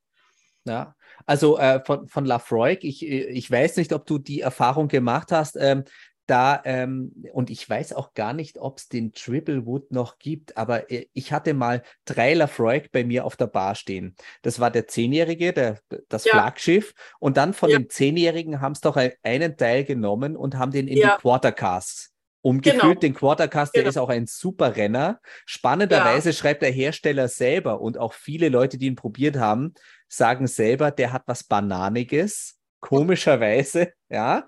Ähm, und, äh, und von dem Quartercast haben sie dann auch noch einen Teil nicht gleich abgefüllt, sondern haben den dann, glaube ich, in ein Madeira-Fass. Genau, das, das, ja. Und, und also die drei nebeneinander im Glas stehen zu haben, das fand ich schon eine Reise, wo ich ehrlich sagen muss, ich glaube, ich muss einmal wieder in eine Bar schauen äh, und, und, und zusehen, dass ich das noch einmal machen kann. Das, das war schön. Ja. ja, ja, das ist ja auch eine interessante Geschichte. Aber wie gesagt, für mich war es halt mit diesem Sherry ja, war irgendwie. Ja. Hm, also dieses Rauchige mit so einer leichten Süße, mit dieser Sherry-Note, das hat für mich einfach überhaupt nicht zusammengepasst. Aber gut, mhm. wie gesagt, man muss Sachen probieren, auch mal verrücktes Zeug und genau. äh, für den einen ist was dabei und für den anderen nicht. Das ist so, genau. Mhm. Ähm, also du hast, du hast jetzt gesagt, ne, es gibt neben Kuba gibt es einige Länder, die äh, Top-Qualität herstellen. Also da, das haben wir jetzt letztendlich bei Marken. Na? Also wir, wir können sie auch gerne noch einmal benennen. Also wenn, wenn ich jetzt was außerhalb von Kuba benennen muss, ähm, gut, ich fange mal in Europa an. Filliger. Na? Äh, Filliger macht gute Sachen. Äh, kann ich empfehlen von, von meiner Seite her. Äh, spannenderweise doch eine jetzt, äh, Ausnahmen bestätigen die Regel, eine mit einem hellen Deckblatt und zwar die Filiger 1492 in der Short Perfecto. Mhm. Angenehme Begleitzigarre, ähm, eher süßlich getragen, ähm, sogar relativ wenig Holz, also diese Süße wird nicht unbedingt gestört. Ähm, ganz angenehmer Easy Smoke. Ähm, ja, dann Alec Bradley, äh, Oliva, Christoph, ja, das sind so Sachen, die, und ich habe jetzt viele noch nicht genannt. Ja. Ja, also ja, ich meine, es gibt ja inzwischen da ein Portfolio, das, das schreibt sich immer, wenn ich mal alleine gucke, was mir, wie viele Zigarren wir inzwischen äh, im Portfolio haben aus unterschiedlichsten Ländern, von ja. Nicaragua, Domrep bis in ja, Costa Rica, Ecuador. Ähm, das ist ja ein, Wahnsinnsbreite, die da aufgestellt ist. Ähm, und du hast ja heute auch nicht mehr dieses typische ähm, Puros. Von daher ist es mit den Anbaugebieten ja sowieso immer noch mal so eine Sache. Mhm. Ähm, mhm. Äh, du hast das Produktionsland, das ist halt immer noch heute so. Früher war es so, da stand die Dominikanische Republik drauf und dann war da Dominikanische Republik drin.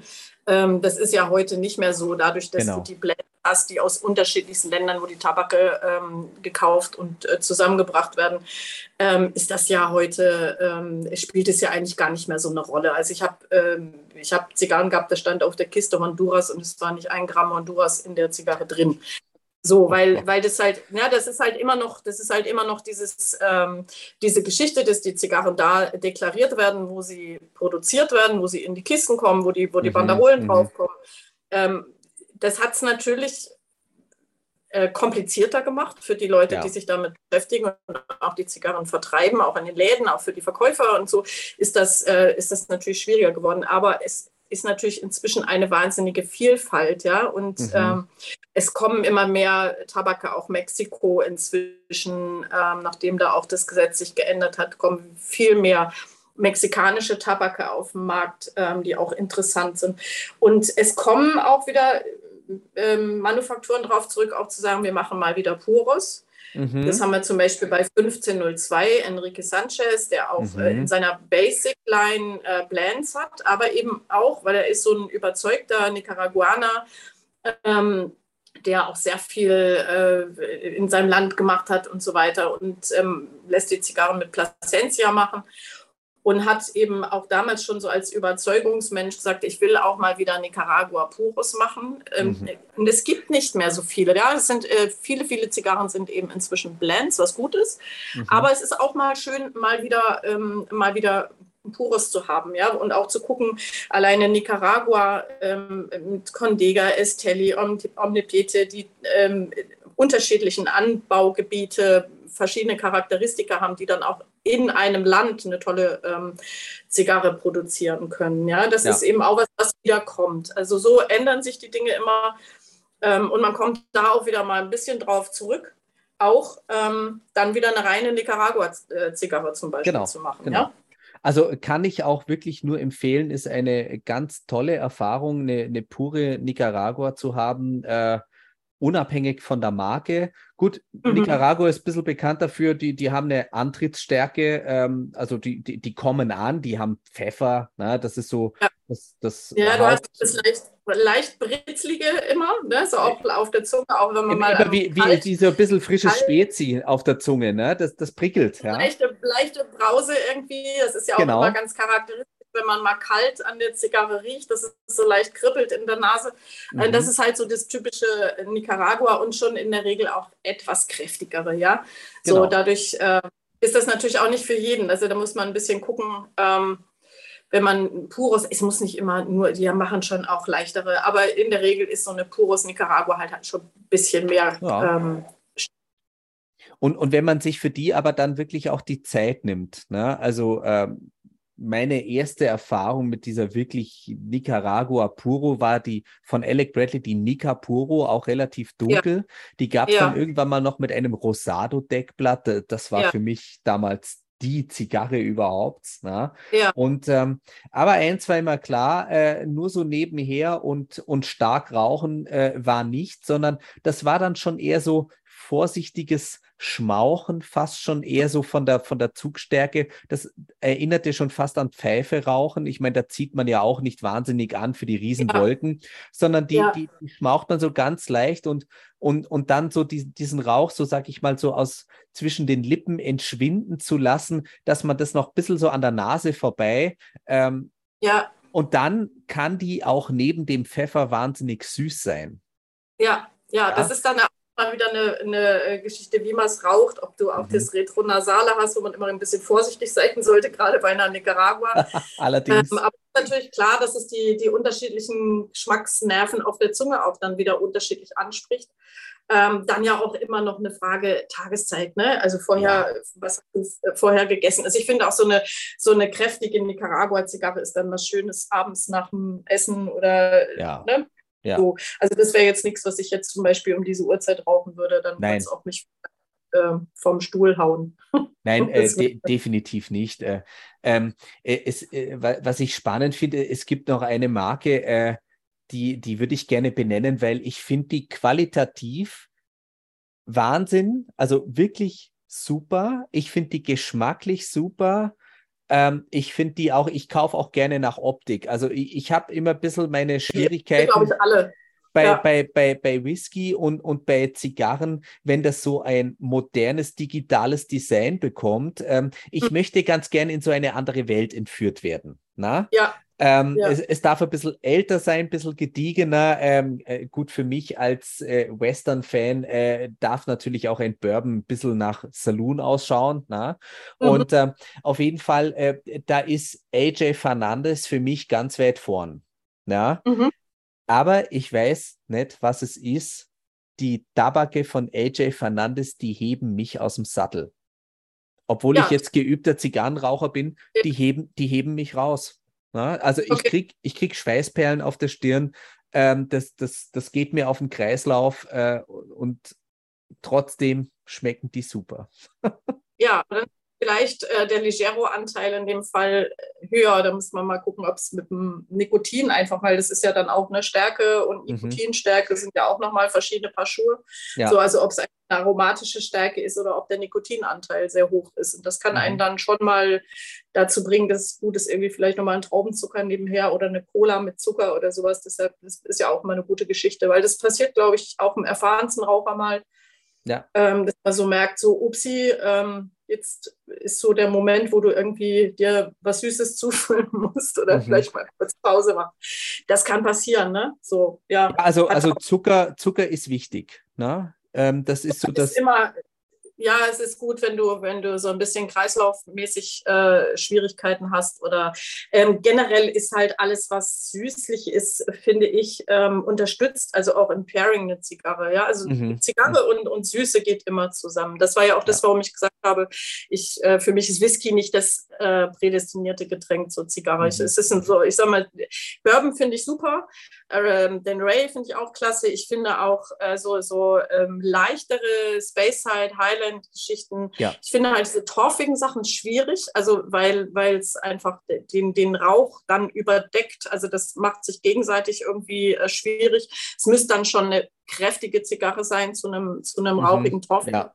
Whisky. Und ich finde halt alles das, was so in den leicht, ich bin eigentlich überhaupt kein süßer Mensch. Ich esse in meinem ganzen Leben, also ich lebe seit zwei Jahren oder so zuckerfrei. Mhm. Und die einzige Ausnahme ist äh, wirklich mal ähm, äh, Rum, wobei ich da auch die Agricole-Rums, äh, gerade die französischen, die eher trocken sind, aber die haben eben eine eigene Süße. Also ich meine mhm. jetzt nicht eine Rumspirituose.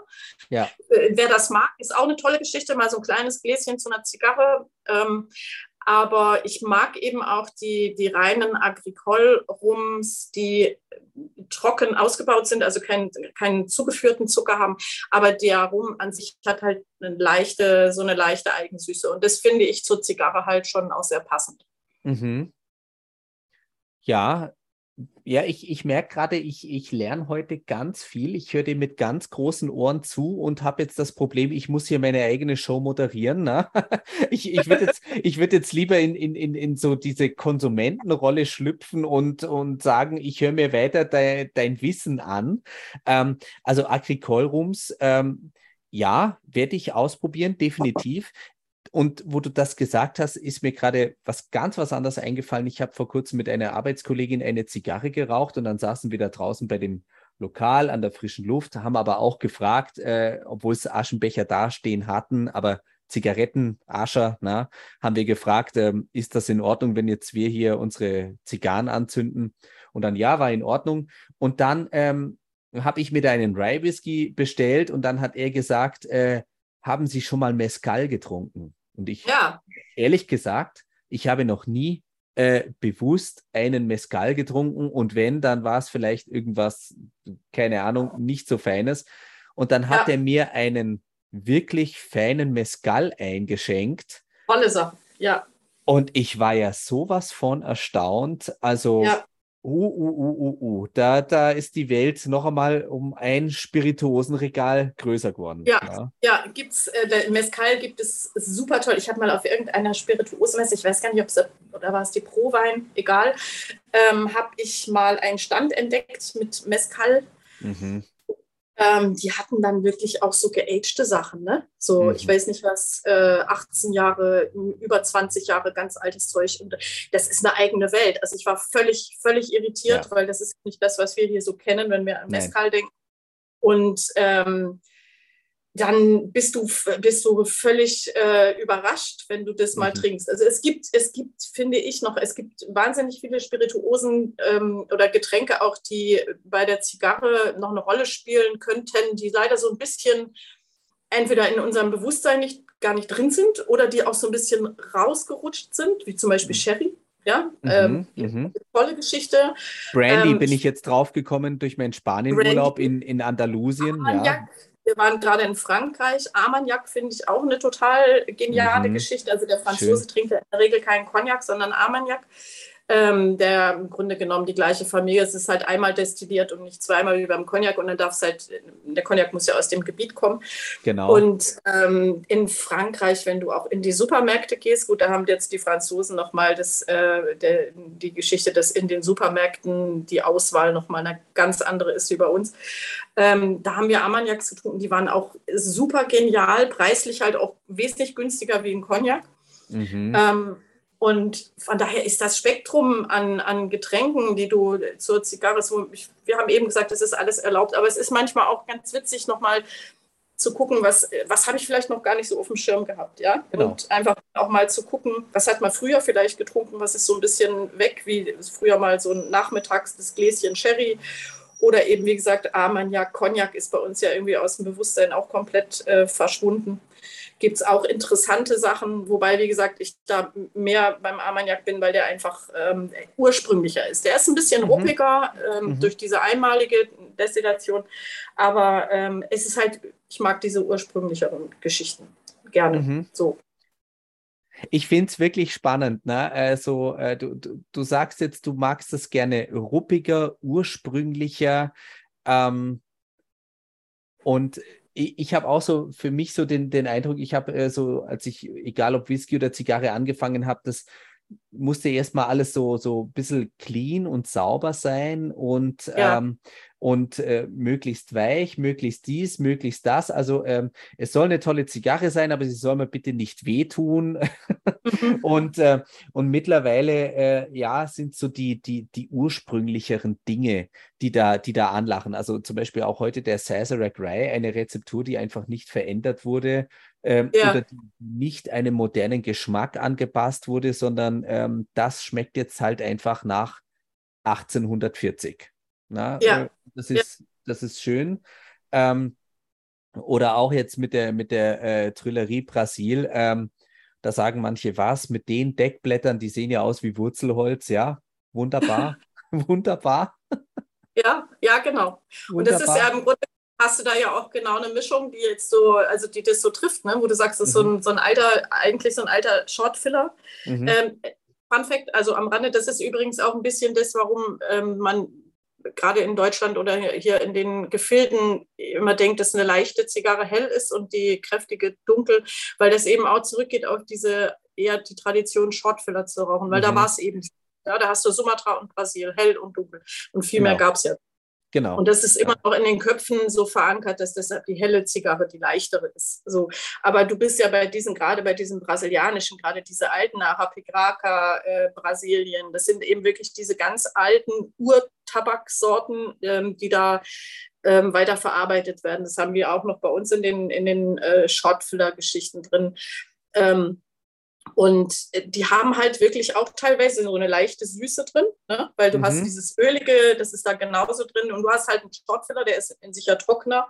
Aber gerade bei diesen alten Brasiltrabaken, ähm, die haben eben dann noch so ihre eigene, äh, ihre eigene ähm, äh, Öligkeit trotzdem noch drin. Ja? Mhm. Und das mhm. dunkle, ruppige. Und ich denke, gerade mit dem Whisky, das passt ja dann auch gut zusammen. Also ich muss ehrlich sagen, das war heute ein äh, wirklich wunderbarer Zufall. Also die, dieser Brasil Shortfiller mit diesem Rye Whisky, die haben ja. sich wunderbar die Hand gegeben. Äh, ganz, ganz toll. Also die, die, die Zigarre hat die, die Süße des Whiskys wirklich hervorgehoben, angeschubst, in den Vordergrund gedrängt. Ja. Und was, was ich ja auch gerne mache, ist, ähm, das ist so, bilde ich mir ein, dass es für mich funktioniert. Das ist ja gerade bei den amerikanischen Whisky auch äh, die spannende Frage, auf welchem Grad werden die, ähm, also in welcher Intensität werden die Holzfässer ausgebrannt, bevor das Destillat ins Fass ja. kommt. Ja. Und ja. Ähm, da bilde ich mir immer ein, dass wenn ich ein bisschen von dem Rauch in, in, in mein Glasal pust und so und das so kurz vergehen lasse, dann, ähm, dann kann das nämlich diese Fasstoastungsnoten, also ein, ein Ausbrennen des Fasses macht ja keine Rauchnoten, sondern das hat dann eher so einen mhm. Toasting-Charakter. Und ja für meinen Geschmack äh, wird es dann immer so ein bisschen befördert. Und was dann mhm. aber auch kommt, ist daneben so, und du hast es vorhin gesagt, einer hat gesagt, das schmeckt wie Omas Handtasche. Äh, und bei mir kommt dann neben diesem Toastungsempfinden, äh, kommt dann sowas, wo ich einfach an den Keller meines Opas erinnert werde. Mhm. Und das war heute ganz intensiv und ich, ich schnupper an meinem Glas und du erzählst von Omas Handtasche und ich, und ich dachte mir ja wunderbar, du hast, du hast Omas Handtasche und ich bin gerade im Keller beim du Opa. Bist in ne? Keller. Ja, äh, Wahnsinn. Ähm, also äh, das, das ist tatsächlich heute ein, ein Pairing, das werde ich mir aufschreiben. Das mache ich mhm. selten, das mache ich wirklich selten. Ähm, das funktioniert für mich wunderbar. Äh, wer es jetzt da draußen ausprobiert und sagt, also gut, jeder Kartoffelsuppen mit Honig anreichern können, bitte. Ähm, das ist. Das, das ist dann so, mir, mir taugt Heute taugt es mir, wer weiß, vielleicht mache ich das morgen ja.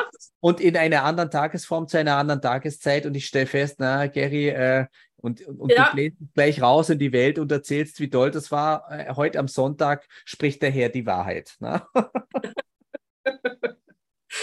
Ja, klar, es ist immer so eine, also ich, ich finde, es ist immer wie so eine kleine Reise, ja. Und da mhm. guckst du, wo es dich hinführt. Und ähm, ich, der Klassiker ist der Wein im Urlaub, den du ganz toll ja. findest, nimmst einen Karton mit nach Hause und dann ist es ganz grauenvoll. Wir mhm. haben auch schon Sachen gemacht mit unterschiedlichem Licht zum Beispiel. Ja, das wird ja auch beim Wein äh, gemacht, dass du äh, unterschiedliche farbige Lichter hast, da, der, der den Geschmack ich hätte es ich hätte es nie für möglich gehalten, wie, wie äh, Farbe den Geschmack beeinflussen kann. Mhm, und ähm, das sind ich. eben auch Dinge, die man, die man dann mit berücksichtigen muss. Du hast ja auch die, die die typischen Dinge, du rauchst eine Zigarre, findest die, findest die ganz toll und einen anderen Tag rauchst du die und denkst, ja, ich weiß nicht, was mich da geritten hat, geht gar nicht. So, ja. und manchmal spielen solche Sachen eben auch eine Rolle, ja. Das äh, Grundgefühl, wie sitzt du da, wo sitzt du gerade, wie war der Tag? Mhm. Ähm, und wie ist die Beleuchtung? Das darf man nicht unterschätzen. Man sollte es einfach wirklich mal ausprobieren, ja, ob man jetzt wirklich so ein, so ein knallweißes Neon-Tageslicht äh, hat oder ob man jetzt irgendwo eher in einem gelblichen Schummerlicht sitzt, was eher gemütlich ist oder so. Das sind völlig ähm, verändert den Geschmack in einer Weise, die man wirklich gar nicht vermutet manchmal. Und das ist ja. äh, interessant. Und das sind, das sind diese Dinge, die, mit denen wir uns auch gerade während der Corona-Zeit, als wir jetzt ja auch viel zu Hause waren, haben wir uns da viel auch mit solchen Sachen beschäftigt. Und das hat mich schon, ähm, das hat mich schon wirklich äh, weitergebracht und es ist auch sehr interessant, sich mit solchen Sachen zu beschäftigen, weil, weil das ist dann, finde ich, für mich wesentlich interessanter, wie mich hinzusetzen und wahnsinnig äh, Tasting Notes aufzuschreiben. Also ja. was anderes jetzt, wenn, wenn du das beruflich machst, also das was für mich nochmal wieder was anderes wie ähm, wie äh, jetzt äh, privat mir da, ich weiß nicht, ob ich da jetzt, wie gesagt, die berühmte Grapefruit, äh, Grapefruit Bahnhof Nordhang oder so, ja. sondern, sondern einfach diese, diese Assoziation, die ich habe und diese Reise, mhm. auf die mich das mitnimmt. Ja, und das kann an einem Tag äh, in die eine Richtung gehen und am anderen Tag klappt es einfach mhm. nicht. Ja. So. Also ähm, ich, ich, sage mal so noch einmal zu den, zu den Tasting Notes. Also äh, so viel Verrücktes fällt mir dabei jetzt auch nicht ein. Na? Also ähm, ich würde mir auch nicht einbilden wollen, ähm, jetzt bei einem Whisky oder bei einer Zigarre zu sagen, naja, also ähm, die Tabake dort scheinen wohl etwas mehr Schatten abbekommen zu haben. Also das würde ich mir niemals anmaßen, das einschätzen zu können. Das grenzt ja an Hellseherei. Na? Ähm, und, und dann sagen wir vielleicht auch äh, ganz leicht bei der tatsächlichen Scharlatanerie. Ähm, ich sage mal so, wenn, wo ich mich dann schon traue, ist, ich meine, äh, es gibt ja Zigarren, äh, also wenn ich eine tasten soll, dann ist die ja meistens neu auf dem Markt. Mhm. Äh, so, somit habe ich nicht die Zeit, die mir vielleicht erst einmal zwei, drei Jahre in den Humidor zu legen und bis die sich dahingehend beruhigt, bis das übrig bleibt, was bleiben soll. Ja. Mhm. Äh, so, dann rauche ich die und natürlich hat man dann immer automatisch dieses Ammoniak-Thema. Ja. Also, oder oder ver verstärkt. Ja? Und ähm, was, was, mir dann kommt, ist, ähm, man, man kann aber noch einen Zwischenschritt machen und sagen, naja, äh, ich kann jetzt brauche jetzt nicht gleich sagen, ja, und dann äh, kam bei mir das Ammoniak und blöd, dass wir erst bei der Hälfte waren, sondern ähm, ist es denn wirklich sofort Ammoniak oder habe ich jetzt hier eine Veränderung in der Zigarre, die ein Vorläufer sein könnte, der sich aber geschmacklich einbindet? Und da bin ich ganz oft bei, naja, Salmiak ist schon ein bisschen zu aggressiv, aber Lakritze. Na? Lakritze. Und, und, und lustigerweise, Lakritze habe ich ganz oft auch beim Whisky ja. wo ich den Eindruck habe, dass dieses Lakritz-Empfinden auch der Vorläufer der Eichentannine sind. Mhm. Ja? Mhm. Und, und da verknüpft sich dann für mich auch wieder. Ja, ja. ja. Das stimmt. Ja, also Lakritze finde ich auch, es ist sowas, was, was bei mir häufiger mal im Hinterkopf ist. Also ich sage ja, es gibt so bestimmte Charakteristika, die, die, die sind einfach da. Ne? So ja. der eine intensiver, der andere weniger intensiv.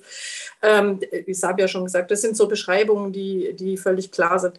Ich habe halt immer nur ein bisschen ein Problem, wenn es so, ähm, wenn es so intensive, wie gesagt, objektive Beschreibungen ja, sind, ja. auch keiner nachvollziehen kann. Also wenn du mal im Internet bei einigen größeren äh, Zigarrenversendern, ich sage jetzt auch keine Namen, wenn man sich dann mal die, die äh, Tasting-Beschreibungen anguckt und du hast ein Format, eine Zigarre und du hast das Gefühl, da haben sechs Leute eine andere Zigarre geraucht. Mhm. Und äh, da wird das immer so deutlich. Ne? Es ist für jeden, ich will es auch nicht schlecht reden, es ist für jeden okay, seine sein Empfinden und seine Geschmacksnote aufzuschreiben äh, und auch der Öffentlichkeit kundzutun, alles gut.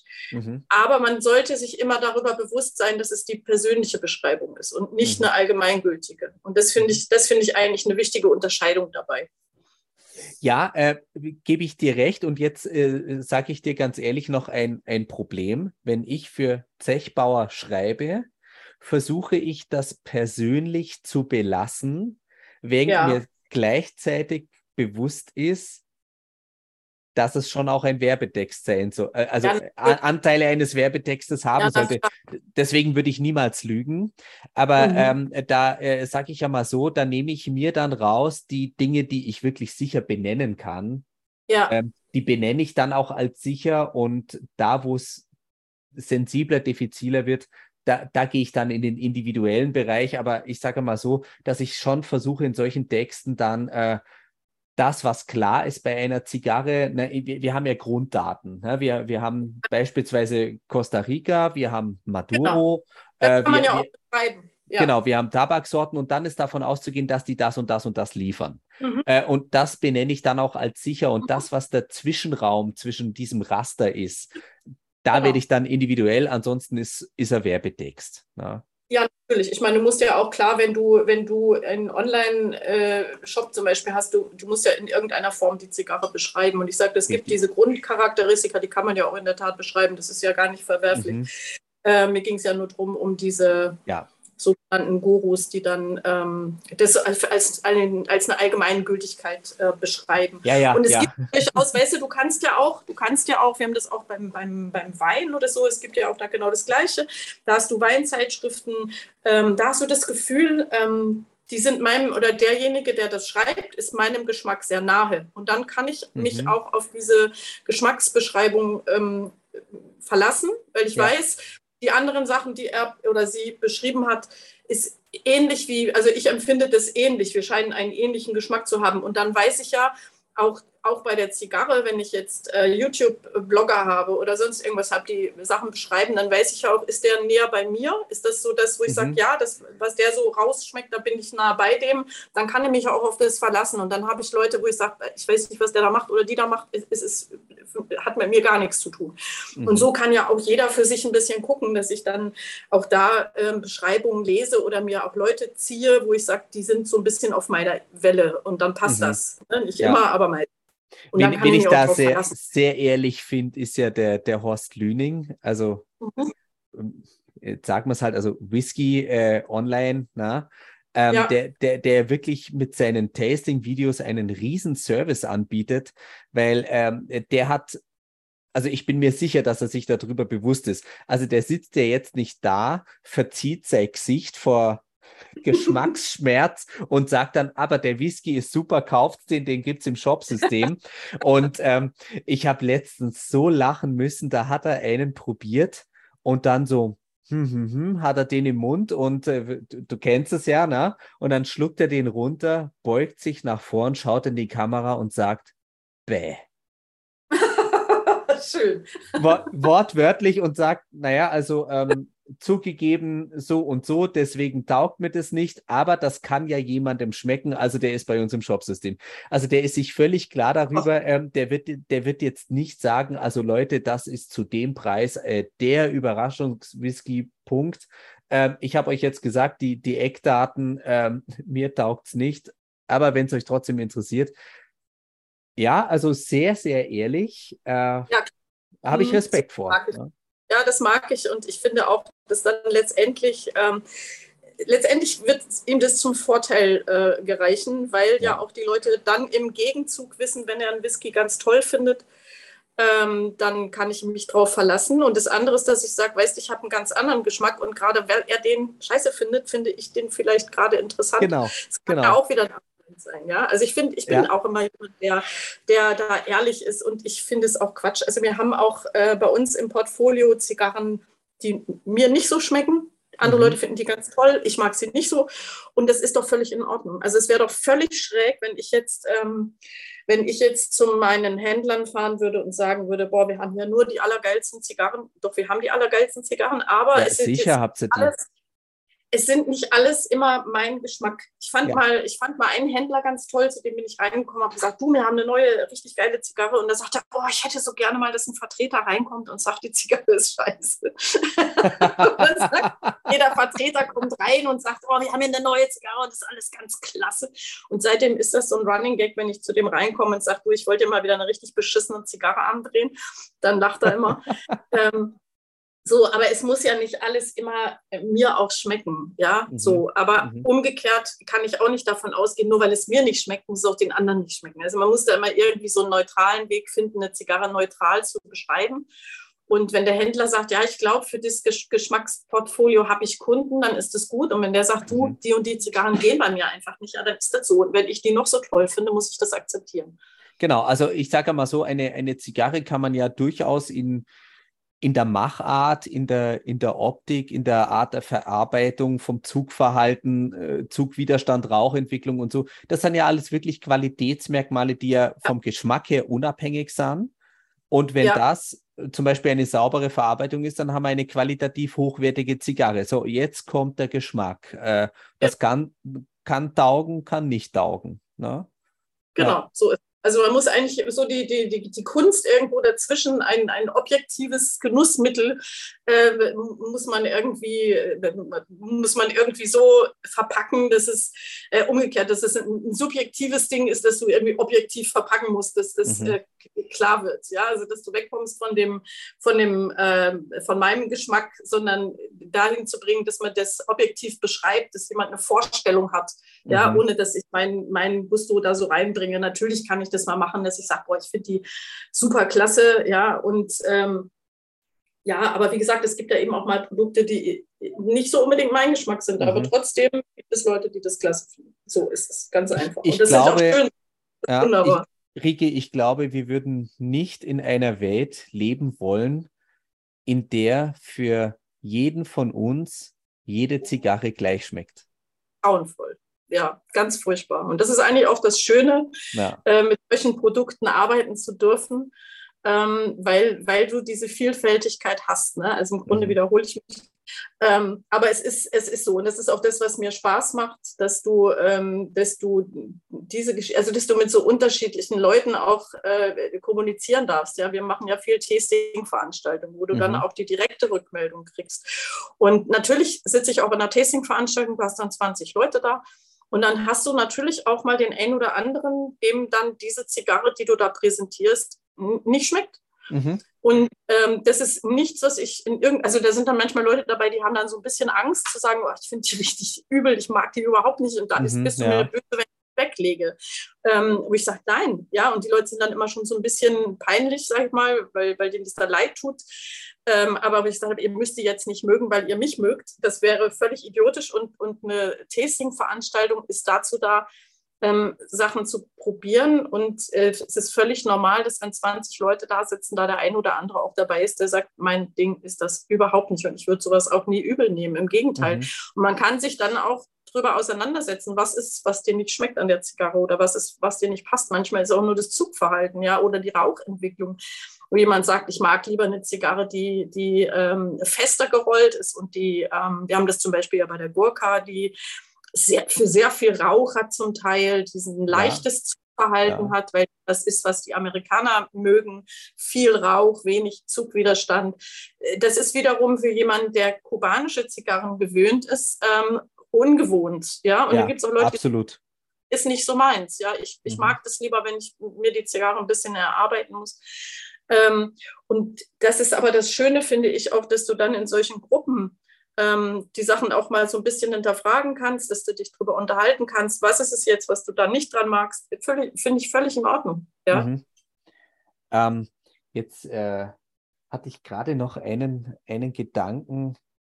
Äh, naja, also es ist ja mit den Tastings so. Also äh, man, man, kann ja wirklich von, von Glück sprechen, wenn man bei einem Tasting was bekommt, was einem wirklich schmeckt und zusagt. Und ja. zwar auf ehrliche Art und Weise, weil äh, ich mache jetzt einmal einen schnöden Vergleich äh, in meinem Beruf mit Jugendlichen, wo ich als Sozialpädagoge und Therapeut tätig bin. Ähm, da ist ja ganz oft das Thema Praktikum. Ne? Ja. Und ähm, die wenigsten finden über ein Praktikum das, was sie beruflich machen wollen. Ja, ein Praktikum hat mittlerweile, genau, hat für mich mittlerweile nur noch den Sinn, rauszufinden, was ist es nicht. Genau, das Ausschlussverfahren, dass du sagst, äh, genau. ich habe jetzt drei, vier Sachen ausprobieren dürfen und ich weiß, in die Richtung will ich auf keinen Fall. Dann bin genau. ich ja auch schon einen Riesenschritt weiter. Genau. Genau. Und äh, so mal mit dem Aspekt, mal mit dieser, ja. ich sage ich sag's einmal, realistischen Demut in ein Zigarrentasting zu gehen, mhm. dann kann man, glaube ich, nur noch positiv überrascht werden und es ist völlig ja. in Ordnung zu sagen, was, was nicht ist. So, Rike, ja. jetzt, jetzt habe ich gesehen, du bist jetzt äh, bei deiner Zigarre so etwas über die Hälfte drüber. Stimmt das? Ja, ich bin jetzt ja. so kurz vor letzten Drittel, würde ich mal sagen. Wie, wie schaut es denn aus? Nimm uns mal alle mit auf deine geschmackliche Reise. Wie, wie steht es denn bei euch beiden? Du äh, willst mich jetzt dazu verführen, dass ich jetzt eine Aromenbeschreibung abgebe. Das werde ich nicht tun. Nein, also, also, also keine vollständige, aber, aber so, so die, die, die, die, die Grundentwicklung, die man sicher behaupten ja, also, darf. Ja, dass was ich was sagen kann bei der Zigarre, ich habe ja gesagt, ähm, ähm, ich mag die Zigarren, die nicht so kräftig sind. Diese Zigarre hat ja in der Einlage ein bisschen Legero, also sie wird mhm. jetzt zum Schluss, kriegt sie schon so kräftigere Noten, aber nicht im Sinne von nikotinkräftig, sondern was jetzt rauskommt, ist eher sowas, was in die Richtung dunkle Schokolade geht. Mhm. Also am mhm. Anfang hatte ich mehr diese Noten von, von Karamell, ein bisschen mehr von dem Peru-Tabak, ein bisschen mehr Süße. Das mhm. verändert sich jetzt so zum Ende hin mehr in ja, ich beschreibe es mir eher so als so dunkle Aromen, also wo es, wo es wirklich mehr geht in, in so richtig dunkle ähm, Schokolade, so 60, 70 prozentige Schokolade, so leicht erdige Noten. Das ist das, mhm. was ich beschreiben würde, aber ohne, dass es ähm, bissig wird. Ja, also ah, sehr schön, sehr schön. Und das ist das, was ich, was ich mag. Also ich mag es nicht, ähm, wenn es irgendwann, wenn man das Gefühl hat, dass die, dass die Zunge so abgetötet wird, sondern dass du wirklich diese dunklen, schönen, kräftigeren Aromen kriegst, ohne dass es dich weghaut. Mhm. So, und das ist eigentlich auch das, wie gesagt, was ich bei den bei den Castagli-Zigarren generell mag, wobei die Villa eben ähm, den Legero drin hat, was, was eher schon eigentlich untypisch ist für die, für die Castagli. Mhm. Aber das in dem Fall ne, dunkle Noten, Erde, Schokolade, sowas in der Richtung. Ja, wunderbar. Mhm. Wunderbar. Mhm. Ja, da, da hast du noch ein bisschen, bisschen zu gehen. Ne? Äh, Frage für unsere HörerInnen rauchst du bis ganz zum Schluss und benutzt dann einen Dagger, eine Nadel? Äh, ist das Standard bei dir oder nee. kommt es auf die Zigarre an? Genau, also auch da, wie gesagt, äh, nieder mit den Dogmen. Es gibt ja, ja da auch immer diese Geschichten wie bis zur Banderole rauchen. Das wäre ja diese alte Geschichte aus den ich sag mal so aus den 50er, 60ern, ne, wo man so nach der Banderole weggelegt hat irgendwie oder vor der Banderole. Das war, ähm, ich, ich entscheide das wirklich mhm. nach schmeckt noch, schmeckt nicht. Auch da bin ich völlig offen. Ich mhm. habe Zigarren, die rauche ich und die, da bin ich traurig, wenn die zu Ende ist und die rauche ich mhm. auch wirklich runter. Ähm, ich habe Zigarren, die rauche ich wirklich auch nur bis zur Banderole. Manchmal geht es mit dem Degasieren noch ganz gut. Also mhm. einmal kräftig reinblasen in die Zigarre, dann, also wenn man, wenn man, das, das immer wieder so ein bisschen bei diesem Ammoniak, äh, ja. bei diesem, wenn man so das Gefühl hat, dass so gasige, auch manchmal leicht säuerliche, vom Kaffee mhm. kennt man das auch, ne, wenn man so schlechten Kaffee hat. so diese leichte Säure drin hat, ist klar, wenn du auch gerade bei größeren Formaten nach hinten hin sammelt sich das halt. Und da hilft das Degasieren wirklich. Ich habe das früher für, für einen Scherz gehalten. Also wenn man das mal ausprobiert, das macht wirklich viel aus. Ja. Dann ist die Zigarre wieder klar und du hast diese, diese ekligen Noten raus und dann kannst du sie wirklich weiter rauchen. Ähm, aber wie gesagt, auch da, ähm, das ist bei mir komplett unterschiedlich, hängt von meiner Form ab, hängt von der Zigarre ab. Ähm, und da gibt es für mich, wie gesagt, auch wieder nur die eine Regel, schmeckt, schmeckt nicht. Und wenn ich nicht mhm. mehr mag, weil es einfach, weil es mir auch vielleicht, manchmal ist es so, dass es mir auch reicht, also dass mhm. ich einfach denke, so ich mag jetzt auch nicht mehr rauchen, das ist gut. So, ich bin jetzt äh, befriedigt sozusagen und dann ist gut. Und wie gesagt, dann habe ich Zigarren, die rauche ich, die, da bin ich traurig, wenn die fertig ist. So. Ja.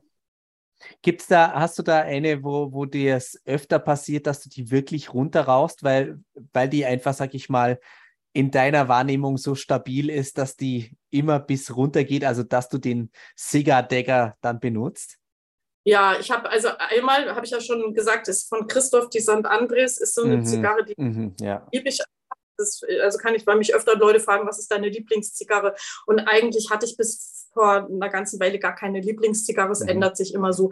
Aber die Christoph ist, äh, die San Andres ist eine Zigarre, die mich jetzt schon ewige Jahre, also wo das auch immer noch so bleibt, also wo es mir immer noch so geht, wenn ich mal nicht genau weiß, was möchte ich jetzt rauchen, bin ich da immer sicher. Und das ist so eine Zigarre, die rauche ich in der Regel auch wirklich weit runter.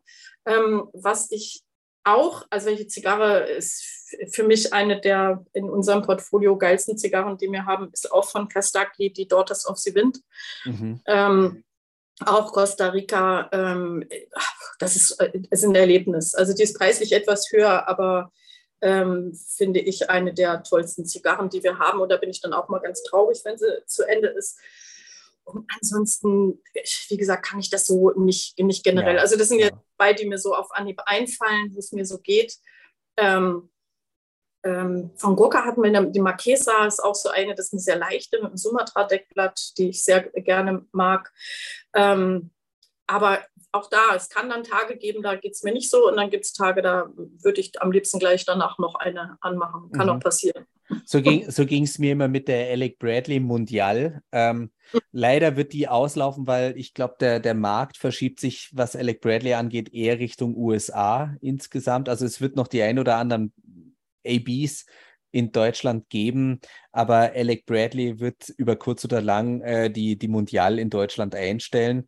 Und aber auf jeden Fall in die hatte ich mich wirklich verliebt. Na? Mhm. Und da, aber auch da, äh, da gab es, da habe ich mich so drauf gefreut, da gab es Tage, da zünde ich mir die an. Und dann war wirklich mit dem Letz zum letzten Drittel hin, habe ich gemerkt, nee, aus die Maus äh, vorbei. Mhm ähm, zu, viele, zu viele Restgase, die habe ich auch nicht mehr wegbekommen. Also das war dann ja. nach zwei Zügen wieder da, da ist mir es lästig geworden. Genau, das und, kann passieren. Und, und dann gab es aber Tage, da, äh, da habe ich die wirklich dann mit dem Cigar-Dagger bis auf den letzten Zentimeter runter und hätte mir ja. eigentlich gleich die nächste anzünden können. Ja, also genau. ja, es, es, es kann ständig alles passieren. Das ist aber ähm, ja, das, das ist das Leben und Zigarre rauchen gehört dazu. Damit macht man es ein bisschen mehr sichtbar. Das ist, äh, das ist eine wunderschöne Sache. Liebe Rike, wir haben jetzt tatsächlich, wie lange haben wir jetzt schon?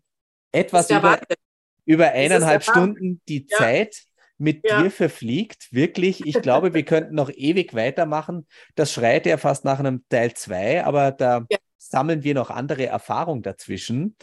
Ähm, ich bin dir sehr dankbar, äh, dass du heute da warst, dass du dir die Zeit genommen hast und dass du eine so tolle Zigarre präsentiert hast. Auch etwas seltener. Also ich werde jetzt auch da nachschauen nach dieser Zigarre und ähm, danke dir. Ähm, wie wie ging es dir denn jetzt als äh, Therapeutin, die jetzt mal selber auf der Couch war?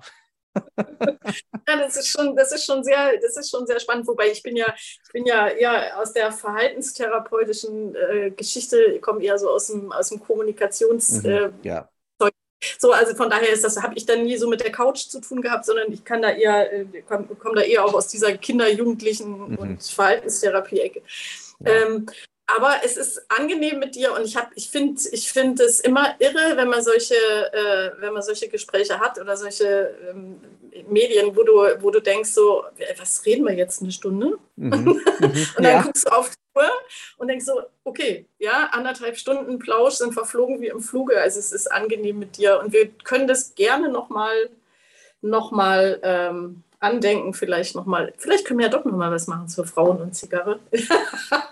ja, so, so, ganz lässt sich nicht los. Ich habe es jetzt bewusst umschifft. Äh, aber, aber aber du weißt was, äh, vielleicht könnte man mal darüber sprechen, warum wir nicht drüber gesprochen haben. Also äh, das, das wäre jetzt, äh, jetzt hat man einen guten Vorlauf, ne? Und, genau. und zur Couch, das ist ja, muss ich ganz ehrlich sagen, also ich, ich dachte mir halt, naja, also Wien, Wiener Dialekt und ähm, ich bin ja Gestalttherapeut, also Verhaltenstherapie und Gestalttherapie haben ja gewisse Anknüpfungspunkte. Ich bin jetzt auch nicht der, der Analytiker, der, der hinter der Couch sitzt und aus der Beziehung rausgeht, also schon eher kommuniziert kommunikativ, weil äh, so, ansonsten wäre es mit dem Podcast wirklich schwer. Ja, ja. ja. ja. Genau. Also freut mich, dass du dich wohlfühlst, dass du jetzt schon die Motivation hast, dass wir das noch einmal machen. Das äh, wär, wäre wunderschön. Ich würde mich darauf freuen. Ähm, Gäste gerne öfter, ähm, weil dann hat das auch immer ein bisschen was von Vertrautheit. Und ähm, in diesem Sinne, ich sage herzlichen Dank fürs Reinschalten, herzlichen Dank fürs Zuhören, herzlichen Dank Danke fürs für Weiterempfehlen. Genau. Servus Baba, küss die Hand. Und ciao. Das war die Zigarrencouch, ein Podcast von Roger Nivelle mit dem Intro-Song Slinky von Ron Gelinas Chill Out Lounge und der Outro-Song Landshark von Roger Nivelle.